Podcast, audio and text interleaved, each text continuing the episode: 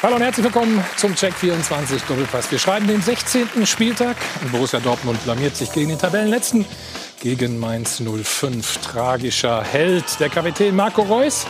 Das war kein Erwachsenen-Elber, wie wir gelernt haben. Dortmund verpasst also die Chance, näher an die Bayern ranzurücken. Apropos Bayern, die hatten ihren Fehlschuss ja schon unter der Woche. Marc Rocker, Meterschießen in Kiel. Also Kiel schmeißt die Bayern aus dem Pokal. Trotzdem können sie heute, heute Nachmittag im Spiel gegen SC Freiburg, ihren Vorsprung in der Bundesliga ausbauen. Und Hitze-Diskussionen gestern Abend in Stuttgart, Nachspielzeit. Der Videobeweis hat wieder zugeschlagen. Es gab Elfmeter für den VfB. Den Ausgleich, damit haben sie 22 Punkte und spielen bisher eine ganz tolle Vorrunde. Sehr zur Freude des Sportdirektors, der heute Premiere, glaube ich, feiert hier bei uns in der Sendung. Sven Wissentat. Hallo Sven. Hallo. Grüß dich. Thomas, hallo. Äh, war es ein verdienter Punkt? Äh, mehr als verdient, ja. Ja? Weil? Ihr gut äh, wart. Alle Statistiken dominiert. Ähm, nach der 20. Minute, 70 Minuten klar besseren Fußball gespielt. Ähm, Punkt sogar zu wenig. Hm. Er hat gestern Abend, wie immer, das Topspiel moderiert und mit Lothar Matthäus analysiert. Das Gesicht von Sky, Sebastian Hellmann. Sebastian, schönen guten Morgen. Guten haben natürlich alle aufgepasst. Du hast 2-1 getippt, ne? Knapp vorbei ist auch daneben, ne? Ja, gut. Aber irgendwann war ja klar, dass ich das nicht mehr erreichen kann. Aber ich darf den Tipps von Didi Hammer nicht folgen, weiß ich jetzt auch. Ja, hast du gefolgt? Ja, ja, ja. Ihm gefolgt, oder? Ein bisschen gefolgt, ja? ja? Okay. Gut. Er ist freier Journalist, Buchautor und schreibt unter anderem eine Kolumne für Sport 1. Alex Steudel, herzlich willkommen, Alex. Guten Morgen. So, sozusagen ein Insider, ne, was den VfB Stuttgart angeht. Er ist von der Stuttgarter Zeitung und den Stuttgarter Nachrichten. Marco Schumacher. Marco, herzlich willkommen. Hallo. Und unser Sport 1-Experte ist auch wieder da. Marcel Reif. Ich wollte schon Marco noch mal sagen. Nein, Marcel. Hallo Marcel. Du darfst alles sagen. Ich darf alles sagen. Nee, nee, nee. Ich nicht, du ja. Ich habe extra äh, schon mal eine Erfrischung für dich bestellt. Ne? Wie immer alkoholfrei. Ich hoffe, das ist in deinem Sinn oder in eurem Sinne. Und damit gebe ich rüber zu Laura. Guten Morgen, Laura. Wunderschönen guten Morgen auch von meiner Seite. Ja, beim Blick auf die Tabelle sehen wir immer noch den FC Bayern München ganz oben. Man könnte ja meinen, die anderen Clubs haben vielleicht auch Interesse, mal ganz oben zu stehen. Allerdings momentan sieht es eben nicht danach aus. Auch dieser Spieltag hat das wieder gezeigt. Also Leipzig nur unentschieden gespielt, Leverkusen verloren, Dortmund unentschieden gespielt, Union Berlin zumindest gewonnen, stehen tatsächlich mittlerweile auf dem fünften Tabellenplatz. Und deswegen ist auch die Frage der Woche, wer ist denn jetzt Bayernjäger Nummer 1? Stimmen Sie ab, rufen Sie uns an 01379 011 011 die Telefonnummer, gehen Sie ins Netz, Haken können Sie hintersetzen hinter Leipzig, Leverkusen, Dortmund, Berlin oder hinter gar keinen. Also vielleicht bleibt der FC Bayern München auch ganz alleine oben an der Tabellenspitze. Herbstmeisterschaft können Sie ja zumindest perfekt machen, Halbzeitmeisterschaft, weil der Herbst ist ja schon längst wieder vorbei. Also abstimmen, mitmachen, wir sind gespannt auf Ihre Meinung. Gut, Dankeschön. Dann fangen wir an mit dem Aufreger des Wochenendes bisher. Sven war live dabei. Schauen wir noch mal in die 94. Minute gestern. Ich bin gespannt auf deine Einschätzung. Dr. Felix Brüch hat ja erst weiterlaufen lassen. Ne? Dann kam das Kommando aus Kölle. Für dich wahrscheinlich ein klarer Elfmeter, richtig? Wenn der Videoschiedsrichter eingreift, ist es für mich ein klarer Elfmeter. Ich glaube, dass es äh, ähnlich naiv verteidigt ist, äh, wie auch äh, von Borner leider bei uns im eigenen 16er. Ich glaube, dass der Ansatz zur Analyse ähm, sowohl bei Gladbach, bei Ramis Verhalten sein sollte und bei uns bei Borners Verhalten. Mhm. Sebastian, wie habt ihr das gestern bewertet? Also, wir haben gesagt, auf jeden Fall kein Elfmeter, keine klare Fehlentscheidung. Deswegen äh, der Eingriff unnötig aus Köln, weil letztendlich äh, rennt Anton ihm ja unten in die Füße und dadurch kommt er überhaupt erst zu Fall. Und äh, also für uns. Die Frage, was ist relevant? Was ist relevant? Erst das Halten oder dann unten in die Füße. Äh, Ach so, bin ich noch dran? Also ja, der natürlich, natürlich, er drückt natürlich. sich absichtlich hinten rein, wie man das so macht als Stürmer. Ja, und äh, ich glaube, das Problem ist die Schnittmenge zwischen Regelbuch und Regelauslegung im äh, 16-Meter-Raum. Das ist ein bisschen problematisch. Mhm. Marcel? Ach, da kommen viele Dinge zusammen bei dem Ding. Ich, ich, dieses ja. Halten kannst du sehr wohl als Elfmeter pfeifen. Punkt. 94. Minute, 100. Minute, zweite Minute unerheblich. Das, die Diskussion ist nicht gut. Also, das kannst du als Elfmeter pfeifen. Punkt. Dann, er sagt, ist mir zu wenig. Das da unten ist für mich völlig irrelevant. Wenn der dem oben eine, ein, wenn der den schlägt oben und danach wird der, eigene, wird der vom eigenen Spieler unten zum Stolpern gebracht, zählt das ja auch nicht. Das interessiert mich nicht. Mich interessiert nur dieses Halten. Er hält sehr lange und dennoch kann Brüch sagen, ist mir zu wenig. Habe ich überhaupt nichts gegen. Wenn aus dem, mich interessiert Hat nur er ja eins. gesagt erst, ne? Ja, was ja. richtig? So, und jetzt geht's für mich und nur ausschließlich, und das, das begreife ich nicht so ganz, deswegen die handelnden Personen sollten das schnellstens mal aufklären. Wir müssen das doch alles nicht erfahren. Es reicht doch völlig, wenn, wenn Frau Steinhaus ihm aufs Ohr sagt, hast du das Klammern gesehen? Nachdem er hat weiterlaufen lassen. Und wenn er sagt, habe ich gesehen, danke, ist die Geschichte erledigt. Denn muss man diesen Elfmeter pfeifen? Nein. Ich, ich verstehe den ganzen, den ganzen Wirrwarr im Moment nicht.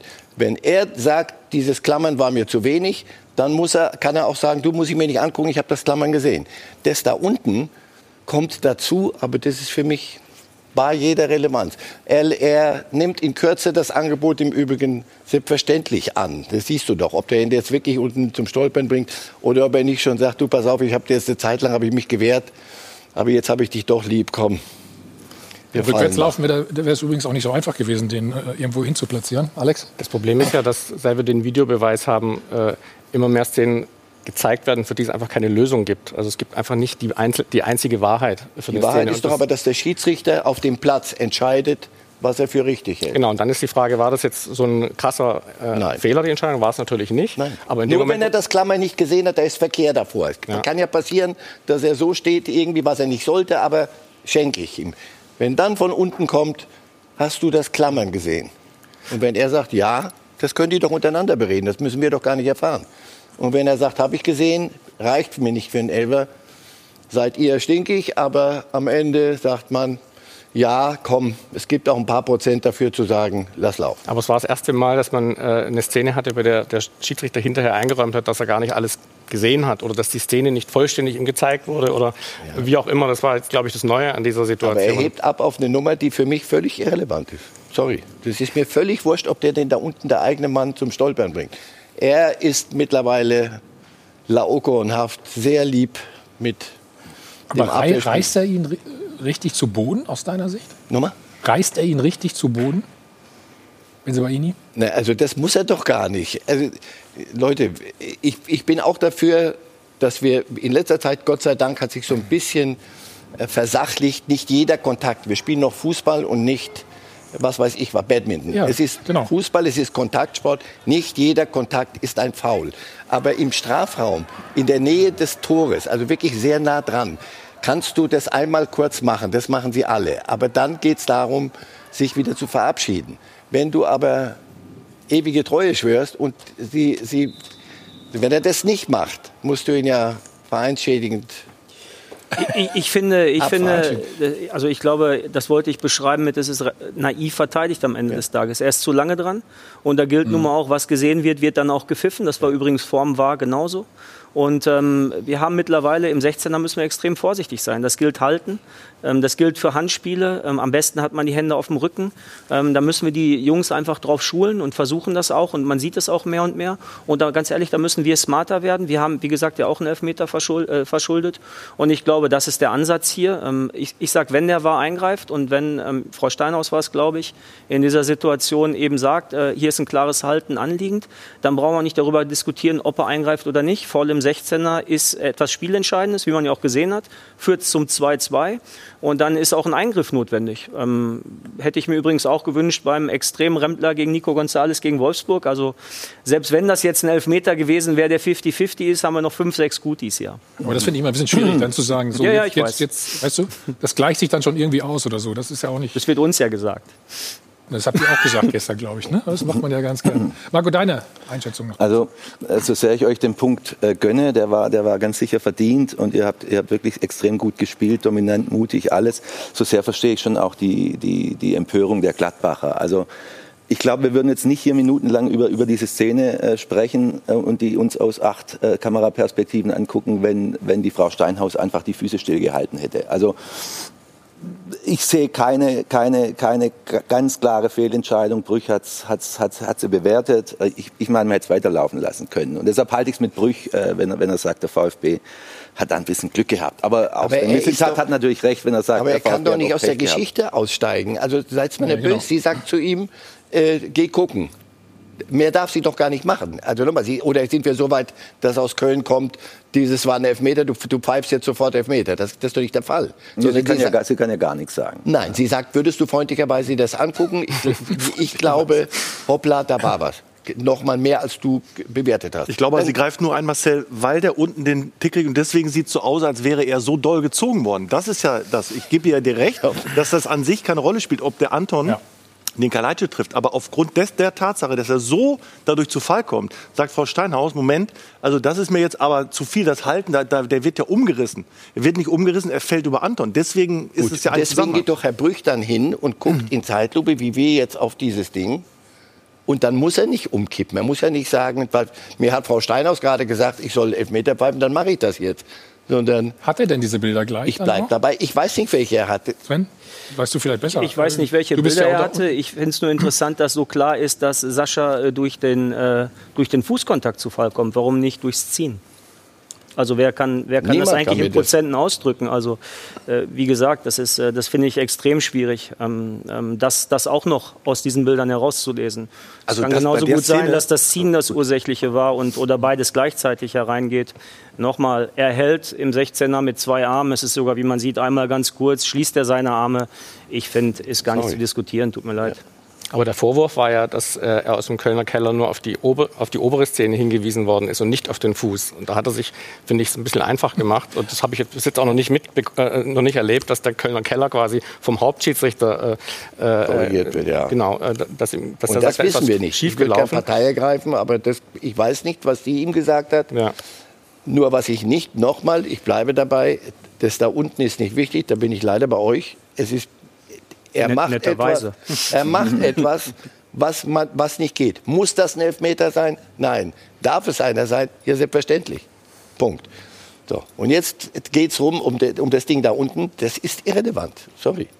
Wenn er nicht bald fällt, musst du ihn fragen, sag mal, So, lasst uns doch mal die Protagonisten hören. Ne? Von gestern Abend logischerweise hatten die unterschiedliche Auffassungen. Wir fangen mal an mit Jonas Hofmann. In der heutigen Zeit ist ja so, dass äh, die Spieler kaum noch ihre Meinung sagen dürfen. Wenn ich sie jetzt äh, breit, äh, wenn ich sie jetzt äh, kundtun würde, dann würde wahrscheinlich der Rest der Saison gesperrt werden, weil das, also das ist eine absolute Frechheit, äh, ganz klar. Ich weiß nicht, was man da denkt. Äh, ich weiß nicht, für was wir einen Videoschiri haben. Das heißt, bei klaren Fehlentscheidungen, der, der Stürmer läuft einfach nur rückwärts. Der Brell Embolo wird 50 Mal im Spiel so gefault und wir kriegen kein einziges Foul. Und in der 94. Minute pfeift dieser Schiedsrichter ein Foul. Oder besser gesagt, er kriegt einen Hinweis, es wäre eine klare Fehlentscheidung. Oh. Ja, ich, das ist Wahnsinn, ehrlich. Das, sowas habe ich noch nie erlebt. Der Videoschiedsrichter ist echt. Ich weiß nicht, für was wir den haben. Das ist Wahnsinn, echt. Es ist nur eine absolute Frechheit. Es, es gab, das Spiel wurde heute entschieden durch jemanden oder durch zwei, drei Personen. Das ist einfach so. Das wissen sie hoffentlich selber. Und äh, ja, mehr, ich sage jetzt nicht mehr, sonst, sonst wird es mir echt zu viel. In der Situation den Hinweis zu kriegen, das ist eine klare Fehlentscheidung, darum geht es ja. Also, das, keine Ahnung, es ist War Ihnen klar, dass dann der Elfer gegeben wird? Haben Sie ja, so ein klar. Gefühl? Also, wer. naja, ich, ich sag's nicht. Es war, es war klar. Was wollte er denn damit sagen? Bei diesem Schiedsrichter ist das so oder falsche Interpretation? Ich weiß nicht, wir haben ja eben noch darüber gesprochen, welche Bilder guckt er sich an. Wir haben das ja gestern auch versucht aufzulösen. Und äh, er guckt sich tatsächlich die Bilder an, wo er sieht, dass er oben äh, die Arme umlegt. Und in dem Moment, wo die Szene kommt, so war jedenfalls unsere Wahrnehmung, wo das unten mit Anton äh, passiert, dreht er sich schon rum und pfeift auf den, Elfmeterpunkt, äh, auf den Elfmeterpunkt. Also hätte Brüch fünf Sekunden mutmaßlich länger geschaut, hätte er es auch unten gesehen und dann wäre es vielleicht in seine Bewertung mit eingeflossen. Das weiß ich nicht. Aber ich finde, ähm, Sven, äh, also zu Fall kommt er ganz klar, weil er über Anton stolpert. Also das ist äh, für mich eindeutig. Da sind wir völlig anderer Meinung. Für mich ist nicht zu klären. Ähm, Ich glaube, das kann man auf den Bildern nicht erkennen, zumal in Zeitlupen. Also ich glaube, das ist ganz schwierig, was da ursächlich ist oder wie viel Anteile das eine oder das andere hat. Ich finde immer so diese ein, ein ultimatives, ähm, eine ultimative Bewertung aufgrund von Fernsehbildern, ähm, vor allen Dingen in Super-Slomos, äh, finde ich schon, könnte man auch noch mal diskutieren beim War. Aber sprengt vielleicht den Rahmen. Die eine Szene ist ja schon gut in der Zeit. Wir, wir wollen ja deine Meinung hören. Ist ja, ist ja nicht so. Habe ich ja klar Das kommuniziert. ist ja auch das grundsätzliche Problem, ne? die Definition von klare Fehlentscheidung. Ja, also Wir haben in, wir haben in, in Hoffenheim, in Hoffenheim war es, glaube ich, die Situation gehabt, dass Schiplock äh, von Posch äh, gefault wird im Strafraum. Ja, da greift er nicht ein. Also das ist ja dann sehr, sehr, sehr oft Auslegungssache und die Frage, wer sitzt da im Keller, ja, und, und wie, wie gucken die drauf? Hoffentlich Leute, die es können, ganz einfach. So Aber jeder hoffentlich sieht's auch Leute anders auf Platz natürlich, sind, ne? die es können, Schiedsrichter, Ja, ja. die es können. Und es, es wird immer wieder Fehlinter Fehlinterpretation, Fehl, was weiß ich, äh, Entscheidungen ge- geben. Entscheidungen fallen dort gar nicht. Ähm, Wenn es dieses, ihr habt die Szene gefunden mit, mit dem Anton unten. Ich meine, habt ihr mehr Monitore als, als Köln? Dann haben die ein Problem. Dann müssen sie es technisch lösen. Mir kam das so vor, Marcel. Ja, dann we have a problem, Houston, weil dann musst du sagen, pass auf, wir, wir, wir können dir jetzt nicht helfen. So, wenn so etwas hinterherkommt, das hat es ja eben nicht mehr geben sollen durch den War, dass es Zeitlupen gibt und er sich aus mehreren Blickwinkeln das angucken kann und dann immer noch sagen kann, sorry, ist mir zu wenig. Also am Anfang war es ja auch so, dass mit englischsprachigen Operatoren gearbeitet wurde in Köln. Also da musste man sich erstmal sprachlich so verständigen, welche Szene brauche ich denn jetzt?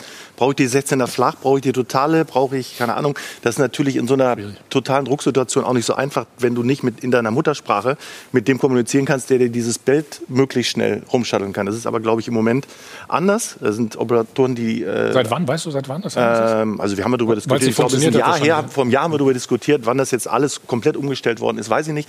Aber ähm, wenn ich noch mal ganz kurz an die WM in Russland denke, 2018, wo wir alle vorher gedacht haben, boah, ey, mit den unterschiedlichen Teams und war, das, das gibt ein Vollchaos. Und da war es, ich will nicht sagen perfekt, aber das war fast ein Paradebeispiel. Da haben sie sich einfach nicht eingemischt. Die haben gesagt, okay, aber wirklich nur, wenn der andere den, den Kopf abreißt, dann sagt der, Moment, äh, das war übrigens jetzt eine ganz klare Fehlentscheidung. Sonst ist das Spiel einfach gelaufen. Das fand ich Gut. Ist mir zu apodiktisch, sorry. Mir, mir geht es darum, dass am Ende die Wahrheit, wenn es so nah wie möglich an die objektive Wahrheit ran. Es wird oft genug Grauzonen geben, dann ist es nicht Fehlentscheidung, dann müssen wir weiterlaufen lassen. So, war- so habe ich es verstanden bisher. Aber wenn wir den Videobeweis als solchen jetzt mal betrachten, muss man ja schon sagen, dass in den letzten Monaten und jetzt auch schon Jahren echt sehr, sehr oft die Wahrheit rausgekommen ist. Absolut. Und das ist ja eigentlich sehr positiv. Wir reden jetzt wirklich über einen ganz krassen Ausrutscher eigentlich. Also Der größte Fan, wenn den es bisher noch nicht gegeben hat, dass sozusagen die Kommunikation zwischen Keller und Schiedsrichter gar nicht richtig funktioniert. Das war ja bisher eigentlich nie der, so der Fall. Wir müssen, wir müssen zwar immer relativ lang warten, aber irgendwie sind wir dann danach doch froh, dass wir eine richtige Entscheidung bekommen haben. Ist für dich auch besser geworden? Der Videobeweis in den letzten Monaten? Also ich finde, wir sollten Jahr? nicht, wir sollten nicht ähm, prinzipiell über einen Videobeweis reden, sondern ähm, ich glaube, ein, ein Thema ist klare Fehlentscheidung. Ein nächstes ist, was ist denn jetzt eigentlich, also das, das leidige Thema Handspiel. Ja, und da finde ich, da, da wird es einfach Zeit, dass wir ein paar Prinzipien einführen. Da gibt es meines Erachtens gerade beim Handspiel die einfachste einzuführende, nämlich verhindert das Handspiel Torgefahr oder nicht. Und auch da gilt, weniger halten bei Benzebiani, Hand hinterm Körper und äh, die Jungs sind, sind geschult darauf, dann können wir das vermeiden. Aber auch ich habe dieses Jahr wieder mindestens zwei Handspiele gehabt, wo wir auch extrem diskutiert haben, wo wir nicht direkt nach Spiele ganz so erregt waren wie Jonas, aber wo ich seine Emotionen komplett verstehen konnte. Und ich glaube, dass das wirkliche Problem ist, dass es da keine klaren Definitionen für gibt. Ähm, und, oder die es gibt, noch zu schwammig sind. Also ein Handspiel kann ich nachvollziehen. Wir haben jetzt viel über den ähm, Schiedsrichter, über Dr. Felix Brüch gesprochen. Jetzt lassen wir ihn mal sprechen. Benzibaini geht ein hohes Risiko, weil er den Spieler umklammert. Aber letztlich ähm, gibt es auch noch einen, ähm, einen Kontakt vom eigenen Spieler am, am, am Fuß.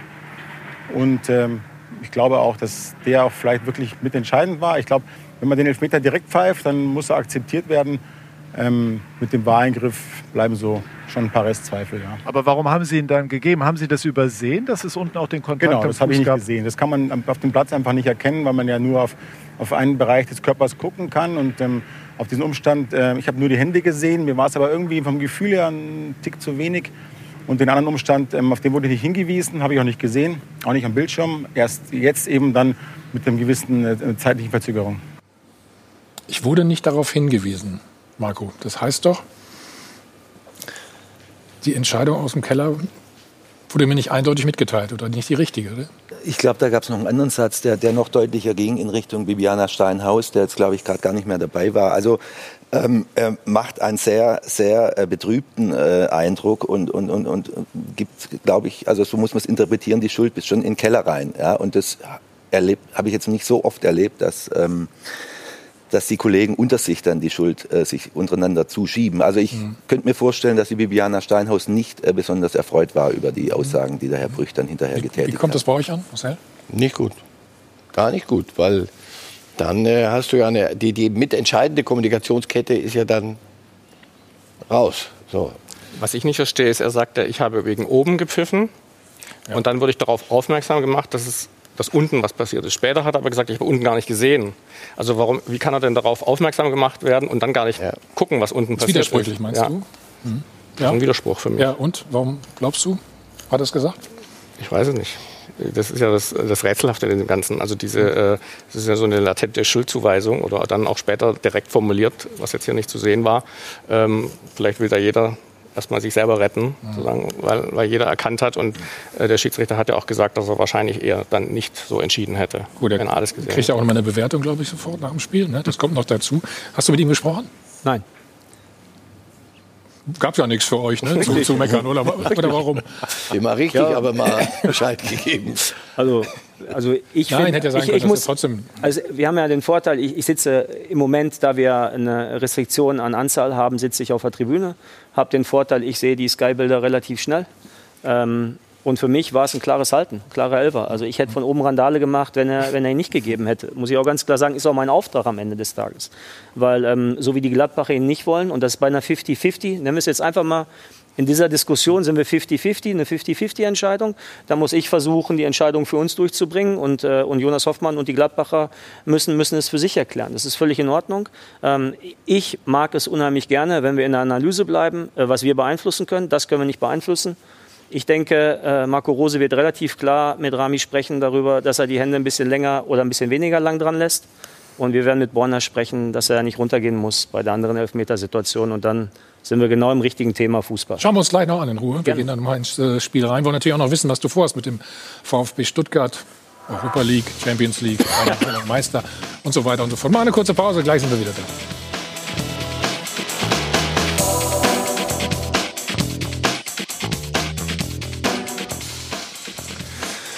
Wir sind wieder zurück beim Check 24 Doppelpass, immer noch bei der Partie gestern Abend.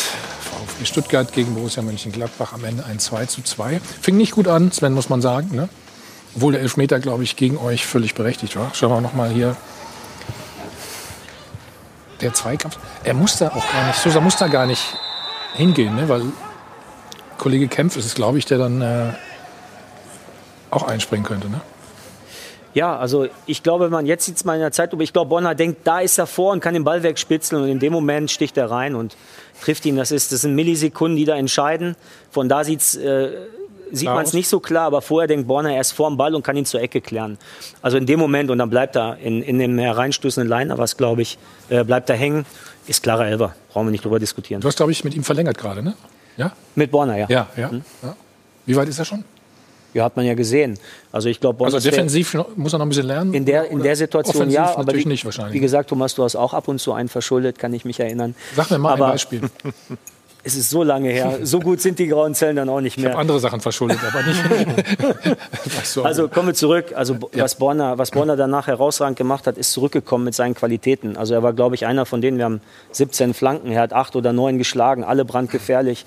Ich glaube, ein herausragender Assist auf Nico. Also er hat es mehr, mehr als gut gemacht im Spiel steht irgendwie äh, stellvertretend für die ganze Entwicklung des VfB, ja. finde ich. Ne? Galt als, galt als Fehleinkauf, ja, und, und jetzt äh, sind die alle dabei, irgendwie immer besser zu werden. Also ich finde Sosa, ähm, der hat sich wahnsinnig entwickelt, ja, ist einer der besten, also zumindest offensiv ganz sicher einer der besten linken Verteidiger. Was macht ihr denn mit diesen jungen Burschen? Dass sie jetzt so ins Laufen kommen? Wir haben einen herausragenden Trainer. Also der extrem gut äh, mit allen arbeitet. Ähm, äh, wahnsinnig gut individualisiert, äh, in, in Einzelsitzungen mit den Jungs arbeitet, den Vertrauen gibt, mit denen redet, klar erklärt, was fehlt, auch für Startelf oder Kader, beziehungsweise was die Potenziale sind, sich, sich äh, wahnsinnig zu verbessern. Und das hat, das hat schon einen zeitlichen Zusammenhang mit Rino. Der ist jetzt ein Jahr da, also vor allem jetzt die Entwicklung die, der schon abgeschriebenen beim VfB, wie Borna und Nico, die ja beide nach dem Abstieg eigentlich ja, nicht mehr wirklich gewollt waren, also schon wirklich einen sehr schweren Stand hatten. Und ich finde, dass Rino und sein Trainerteam da einfach einen wirklich Top-Job mit den Jungs machen. Hm. Du hast ihn, glaube ich, angesprochen gehabt, Nikolas. Hm? Gonzales ne, kam ja erst auch nicht, gar nicht in Schwung.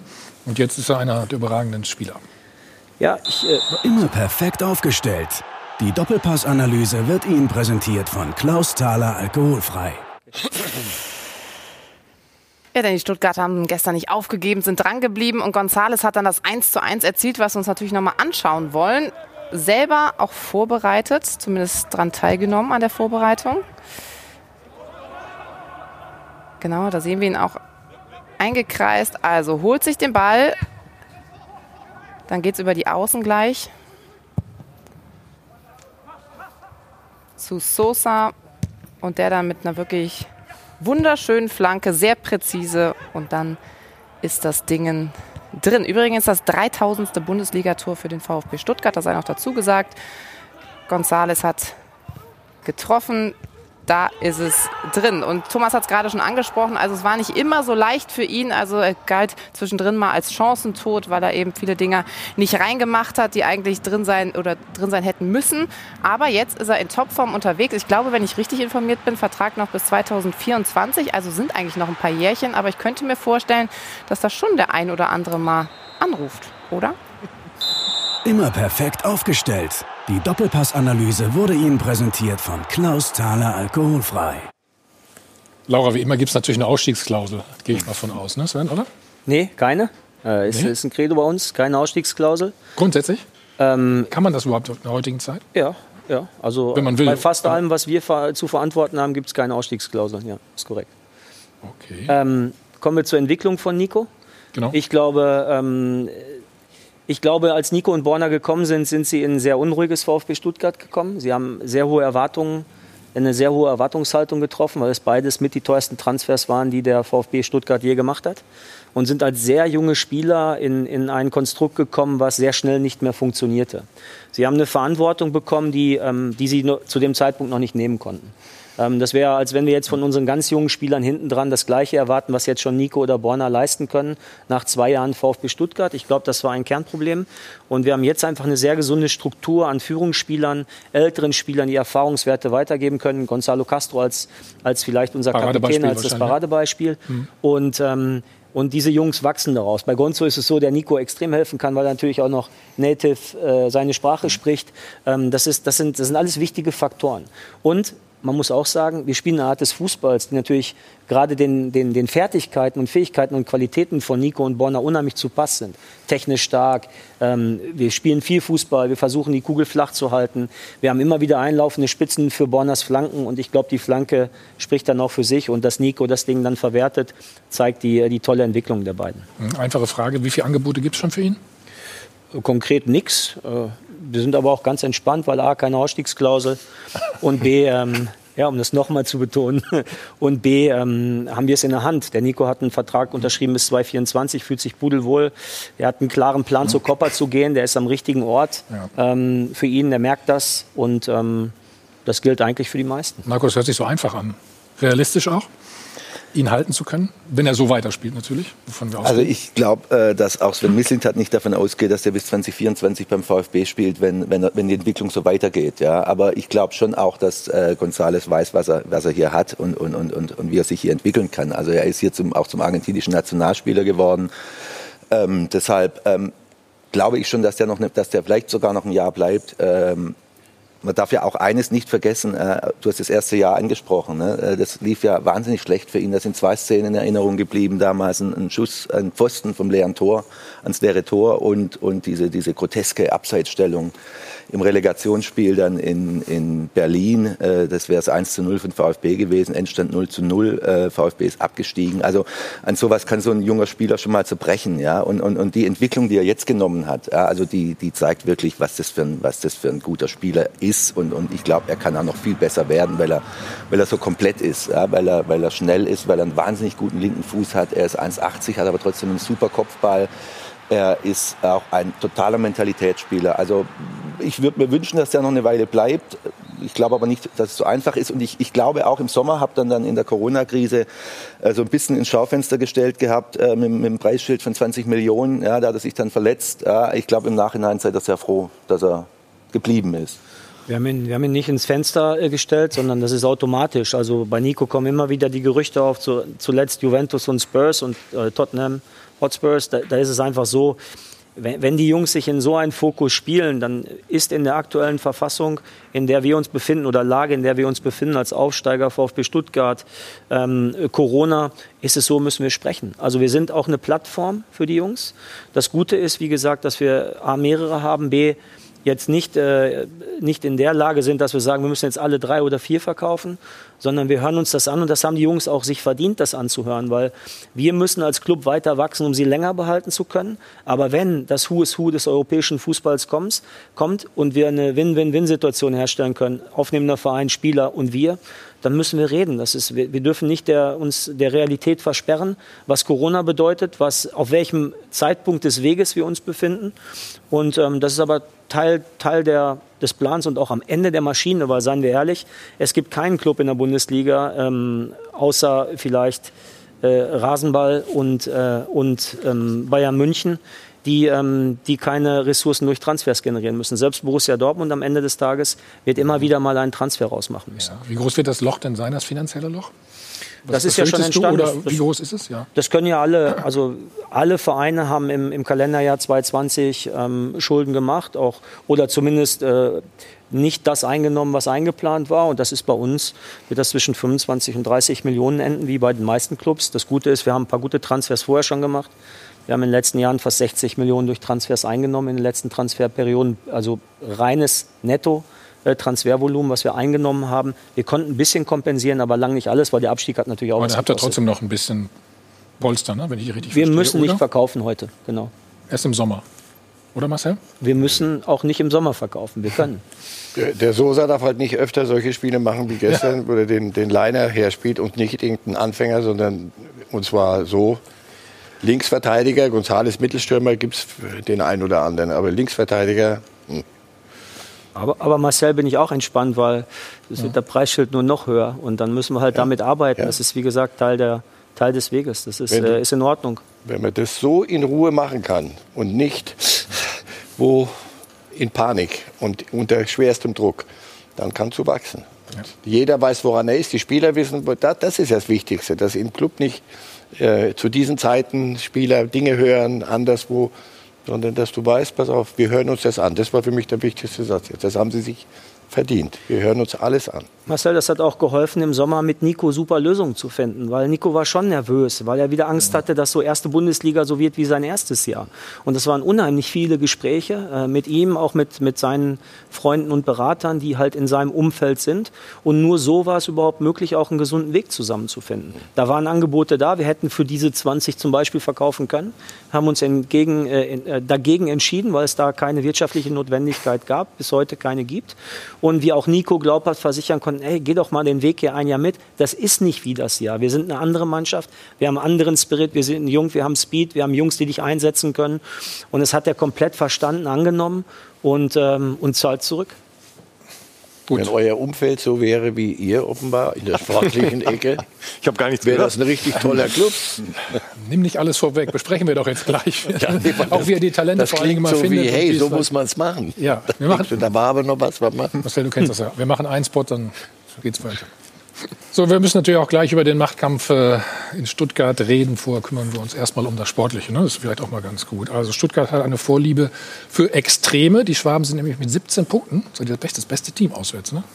Zu Hause allerdings nur fünf. Da hapert es äh, so richtig, kann man sagen. Und der Kader ist der jüngste im Oberhaus und gespickt mit hoffnungsvollen Talenten. Wer hat sie verpflichtet? Unser Gast Sven, der wegen seines untrüglichen Blicks in der Szene respektvoll Diamantenauge genannt wird.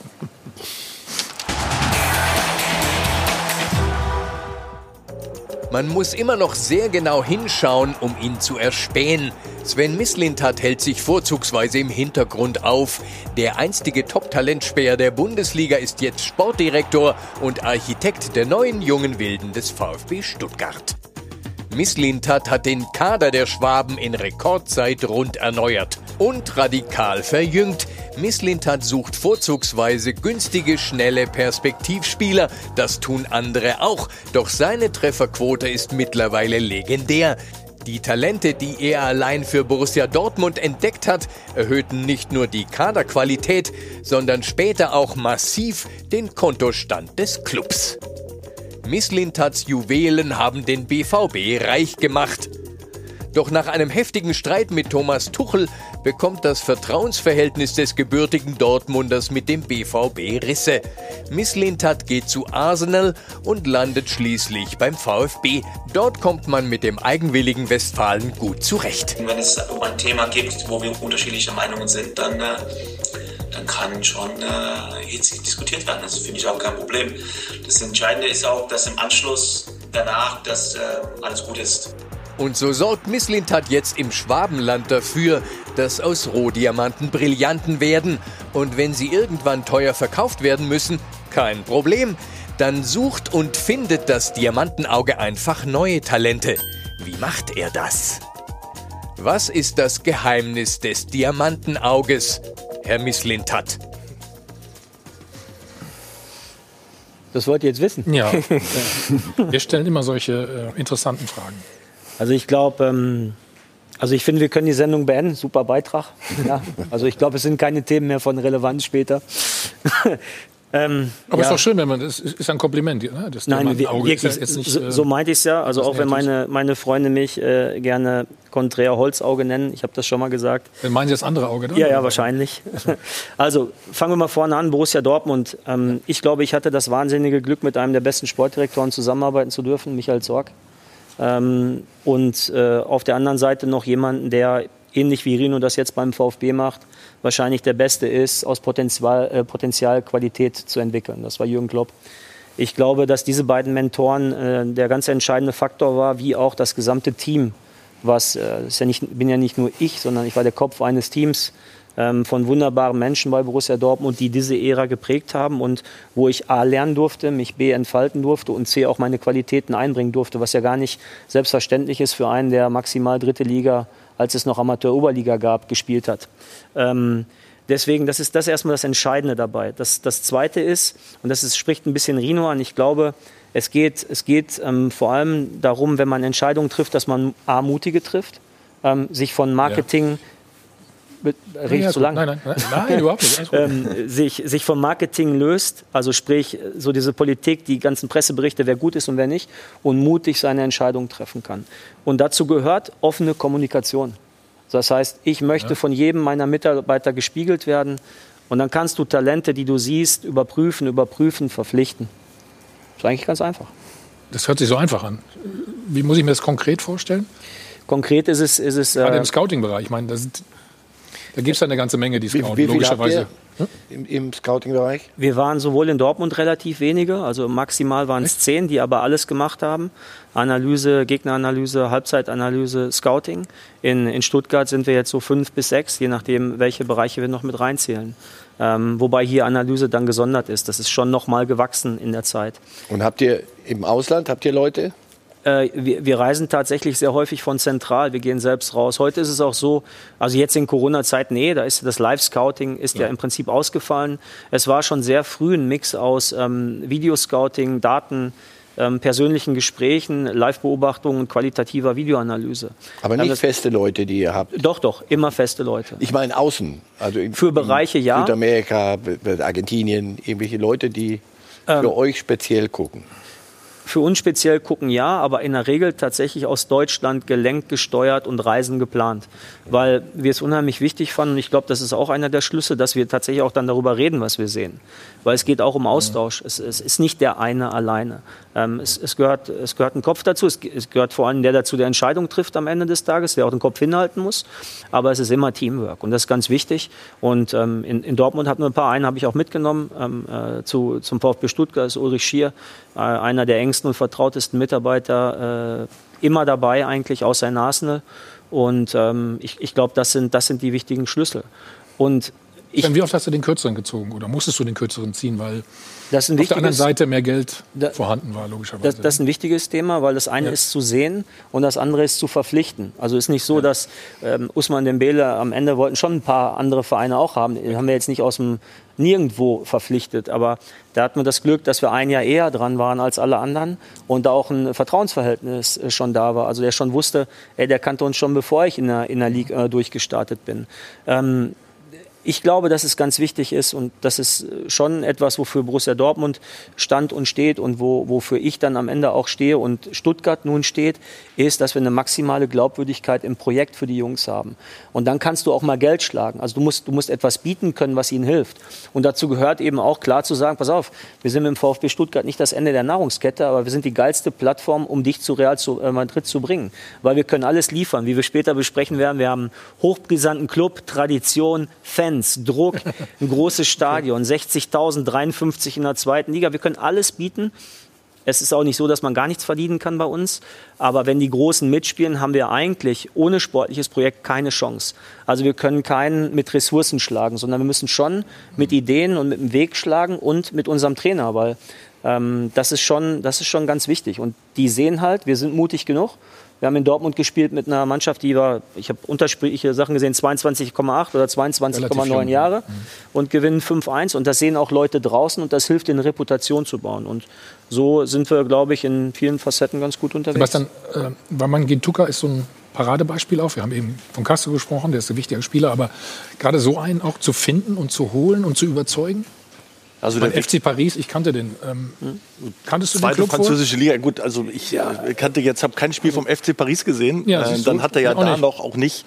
Äh, also er hat relativ zügig debütiert, glaube ich, dann äh, bei den bei den Profis. Also in der zweiten Liga vorher dann in der zweiten Mannschaft gespielt. Ich glaube, das war dann fünfte französische Liga plus minus. Also da muss man den erstmal finden. Das ist Punkt eins. Und dann muss man ja auch äh, da erkennen. Gut, der ist schnell, der ist dynamisch, aber sicherlich technisch dann noch nicht so ausgereift. Also was kann ich mit dem Spieler in meiner Mannschaft machen? Aber weil Sven ja auch den Trainer angesprochen hat. Ähm, es ist ja so, dass ihr verlängert habt oder du, als äh, die Phase nicht gut war in der zweiten Liga. Da gab es ja dieses HSV-Spiel, was noch gedreht wurde. Da war ja auch der Aufstieg irgendwie extrem wackelig. Und ihr habt ja trotzdem gesagt, das ist unser Mann, der unsere Mannschaft so zusammenbringt. Und äh, ich glaube, dass das einfach, wenn du einen Trainer hast, der auch Lust zu sowas hat und solche zu formen, solche äh, Spieler mit extrem Potenzial, finde ich das äh, extrem gut. Und wir haben uns gestern mal gefragt, wenn du so einen Trainer hast, wir hatten den ja auch bei uns in der Sendung, fand ich extrem sympathisch, extrem ruhig eigentlich, äh, dafür, dass er italienische Wurzeln hat. Und wenn, wenn ich mir den jetzt, wenn ich mir den jetzt auf Schalke vorstellen würde, äh, Ja, ja, den, nein, nein. Das war, Das war positiv. Gut. Nicht, Ähm, nein, mit nein, der dann, wenn ich mir den jetzt auf Schalke vorstellen vorsichtig würde, rein theoretisch, wahrscheinlich wird das da auch nur zwei Monate aushalten, weil es einfach nicht funktioniert. Und in Stuttgart funktioniert es perfekt. Wie lang, wie lang ist die Vorlaufzeit bei so einem Transfer? Sozusagen? Silas. Du musst ja schnell sein, ne? Also Si- wenn ich Silas, das verstanden habe. Silas war tatsächlich ein Spieler, den hatte ich noch so, ja, fast in der Endzeit Arsenal auf dem Zettel. Ähm, das war, ich habe aufgehört im Februar und habe dann im Mai angefangen ähm, und habe das nicht aus den Augen verloren, weil Mhm. bei Silas war es so, das war, äh, der, der machte zwar nur elf Tore, aber als, alleiniger Spitze, als alleinige Spitze in einer Mannschaft, die aber nur 33 Tore machte das ganze Jahr. Und, ähm, und da, da erkennst du halt nochmal schlummerndes Potenzial. Und dann siehst du, dass er nie eine richtige Akademie durchlaufen hat. Also nicht, was heißt eine richtige, sondern eine, eine europäische Akademie der Top 5 Ligen durchlaufen hat. Das heißt, da ist extremes Potenzial noch in der Entwicklung sowieso vorhanden, weil er noch nicht viel Training hatte. So, er war roh, aber trotzdem brutale Waffen. Seht ihr, Schnelligkeit, was? dieses direkte, auch dieses manchmal zu verspielte, was aber ihm hilft, viele Zweikämpfe zu gewinnen. Also gestern hat er ja mal eine Phase gehabt, wo er ein, zwei Situationen zu viel gemacht hat, wo Aurel ihm dann gesagt hat, ey, Tacken klarer wieder. Und ähm, das sind genau, das sind genau die Themen, diesen Mut zu haben, dieses so ein bisschen dieses Zockergehen zu haben, keine Angst zu haben vor nichts. Das hast du in Silas gesehen und wenn du den dann als Menschen kennenlernst, ich glaube, ihr habt ja einen Bericht gemacht jetzt vorm Spiel, er ist ein wunderbar bescheidener Junge ähm, und, und so eine Maschine. Also das ist schon, wenn du, wenn du dann auch im persönlichen Gespräch da sitzt mit, mit Familie mit ihm und lange sprichst mit ihm, wie er sich das vorstellt, dann, ähm, dann ist schön, dass das so aufgeht. So, manchmal. solche Spieler eigentlich äh, erst auf durch ihre Daten oder erst, weil sie jemand gesehen hat? Also sozusagen Scouting, wie man es halt von früher kennt, also da hat jemand einen Zettel ausgefüllt oder ist das sozusagen, sind die meisten Spieler auf diesem Weg? Oder eine DVD meinst gerückt? du, so. Ja, genau. Das, das ist grundsätzlich egal. Also am Ende des Tages gibt es, äh, gibt es, da kann das Name-Dropping durch unterschiedliche Themen kommen. Durch Sehen, ob jetzt live oder im, in systematische Videoscoutings, die wir auch erledigen. Und die zweite französische Liga ist eigentlich immer ein Muster, kommen immer wieder Top-Talente in die Ligue 1, in andere Ligen äh, hinein. Das zweite sind natürlich auch Daten in der heutigen Zeit, wenn man verrückt, wenn man sie nicht nutzte. Und, ähm, in, ähm, und das Dritte ist natürlich auch ein Netzwerk. Also es gibt natürlich auch Menschen in, in Frankreich, die man kennt. Ich gebe immer Nathaniel Phillips als Beispiel. Das war am Ende wirklich ein Anruf von Jürgen Klopp, der gesagt hat, Marcin hat sich verletzt, ich habe einen super Innenverteidiger. Und also all diese, diese Bereiche werden bedient. Und dann gibt es eine komplette Analyse. Die ist immer die gleiche, die eben auch alle Bereiche äh, beinhaltet. André, da gleich weiter, auch über den Machtkampf. Ne? Also sportlich haben wir gesagt, ist alles äh, wunderbar im Moment, aber ähm, diese Schlacht um das Präsidentenamt, oh, ja, ja, ja, das ist, musst du uns gleich mal in Ruhe erklären und natürlich auch noch mal droht vielleicht der Ausverkauf, wenn man ein Ausbildungsverein ist. So habe ich dich zumindest So schnell verstanden. Ja, da sind wir ruckzuck bist du da. Äh, erstmal können Sie 5000 Euro gewinnen. Gleich geht's weiter. Wieder zurück beim Check 24 Doppelpass und ich gebe sofort und ganz schnell rüber zu Laura. Ja, wir wollen nochmal auf die Transfers schauen, die der BVB getätigt hat und wo Sven Mislintat zumindest seine Finger und sein Diamantenauge im Spiel hatte. Da wurde nämlich ordentlich viel Geld in die Kasse beim BVB nachträglich dann gespült. Zum Beispiel Usman Dembele, 15 Millionen gekostet, für 120 Millionen am Ende verkauft worden. Also ist schon das eine oder andere Millionchen auf Konto gekommen. Lewandowski mit dabei, Kagawa, Aubameyang. Also das ist nur eine kleine Reihe von Namen, die da eben zuletzt ähm, geholt wurden und dann auch wieder teilweise verkauft wurden, wo ordentlich dann Geld eben zustande gekommen ist. Allerdings muss man auch sagen, die Zeit beim BVB hat vielleicht nicht ganz so gut geendet. Vielleicht kann Sven die Geschichte dann gleich nochmal genau erklären. Also der Disput, so nenne ich es mal, mit Thomas Tuchel war zumindest indirekt dann eben auch ein bisschen dafür verantwortlich, dass Sven dann den Verein verlassen hat und das eben nach einer sehr, sehr langen Zeit, also von 2006 bis 2017 eben Chefscout gewesen.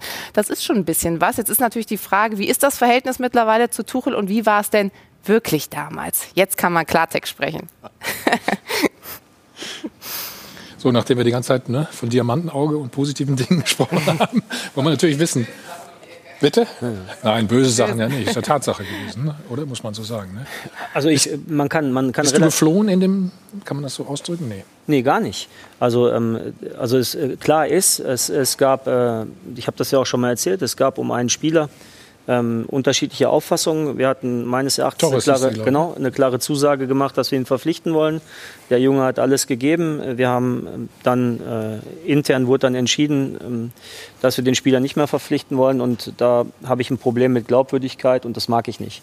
Wenn ich einmal die Hand schüttel und mich verbinde, dann ähm, dann bleiben wir auch auf Kurs. Ähm, aber man muss auch klar sagen, das hat acht oder neun oder zehn Monate, hat das überhaupt nicht seinen Weg in die Öffentlichkeit gefunden. Ich habe ähm, auch noch unter Peter Bosch beim, äh, beim BVB gearbeitet und es, gibt nicht, es gab nicht einen einzigen schlechten Grund, äh, Borussia Dortmund zu verlassen, sondern nur gute Gründe, damals den Weg zu Arsenal zu gehen. Weiterentwicklung, ähm, ähm, Premier League, Erfahrung sammeln, im Ausland leben, ähm, also all diese Themen. Und und eigentlich auch ähm, vielleicht die nächsten Schritte gehen zu können. Ich, ich habe es immer verglichen mit so ein bisschen die Füße ähm, vom Tisch des Elternhauses wegzuziehen und rauszugehen und, und mal selbst zu gucken, wo kann ich denn eigentlich landen.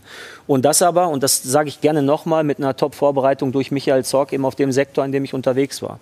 Und das ist schon wichtig ähm, und ich glaube, ähm, dass ähm, das, was mit mir passiert ist, äh, mit, mit, mit Thomas, ähm, kein Problem eigentlich war oder überhaupt keinen Grund mehr hatte äh, zu gehen. Das darf man ruhig mal klarstellen hier. Also du bist nicht suspendiert worden sozusagen. Nein, es, es war so, dass ich, dass ich natürlich, ähm, dadurch, dass ich eine unterschiedliche Auffassung mit Thomas hatte, das, da muss man einfach sehen, die hierarchischen Strukturen in solchen Clubs sind halt eben die, dass ein Trainer recht hat am Ende. Aber du durftest das- glaube ich, gar nicht mehr in die Kabine nachher, ne? oder? Du warst gar nicht Nein, aber ich durfte mich schon noch in meinem Club bewegen und auch Transfers wie Usman oder Rafa Guerrero sind in der Zeit nach diesem sogenannten Streit, ähm, ist, ist auch ein sehr großes Wort dafür, äh, mit einer, ich sag mal, eine deutlich unterschiedliche Meinung hatten wir äh, in diesem Thema. Ähm, also sind noch viele gute Sachen danach passiert. Aber hättest du dir mehr Rückendeckung äh, vom Verein auch gewünscht? Du hast ja Michael Zorcat ange angesprochen, dass ihr gut zusammengearbeitet habt, ein sehr gutes Verhältnis gehabt. Es gibt immer, und, es ähm, gibt, also man kann im Nachhinein immer sagen, man kann Dinge besser machen oder nicht. Das ist eine Entscheidung, die ich damals akzeptiert habe. Die hat mir nicht gefallen, ja, das ist ja ganz klar.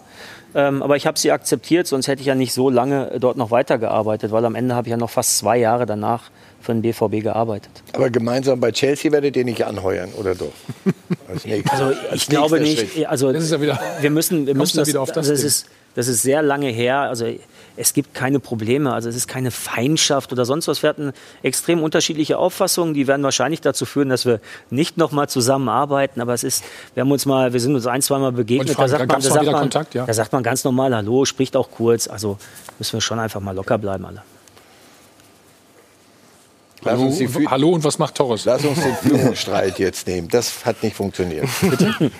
Nee, hat ja alles er- erzählt zu der Geschichte. Marcel, was möchtest du denn bitte? Na, den, wir müssen über den, den, äh, den Führungsstreit. Habt ihr einen Schatten?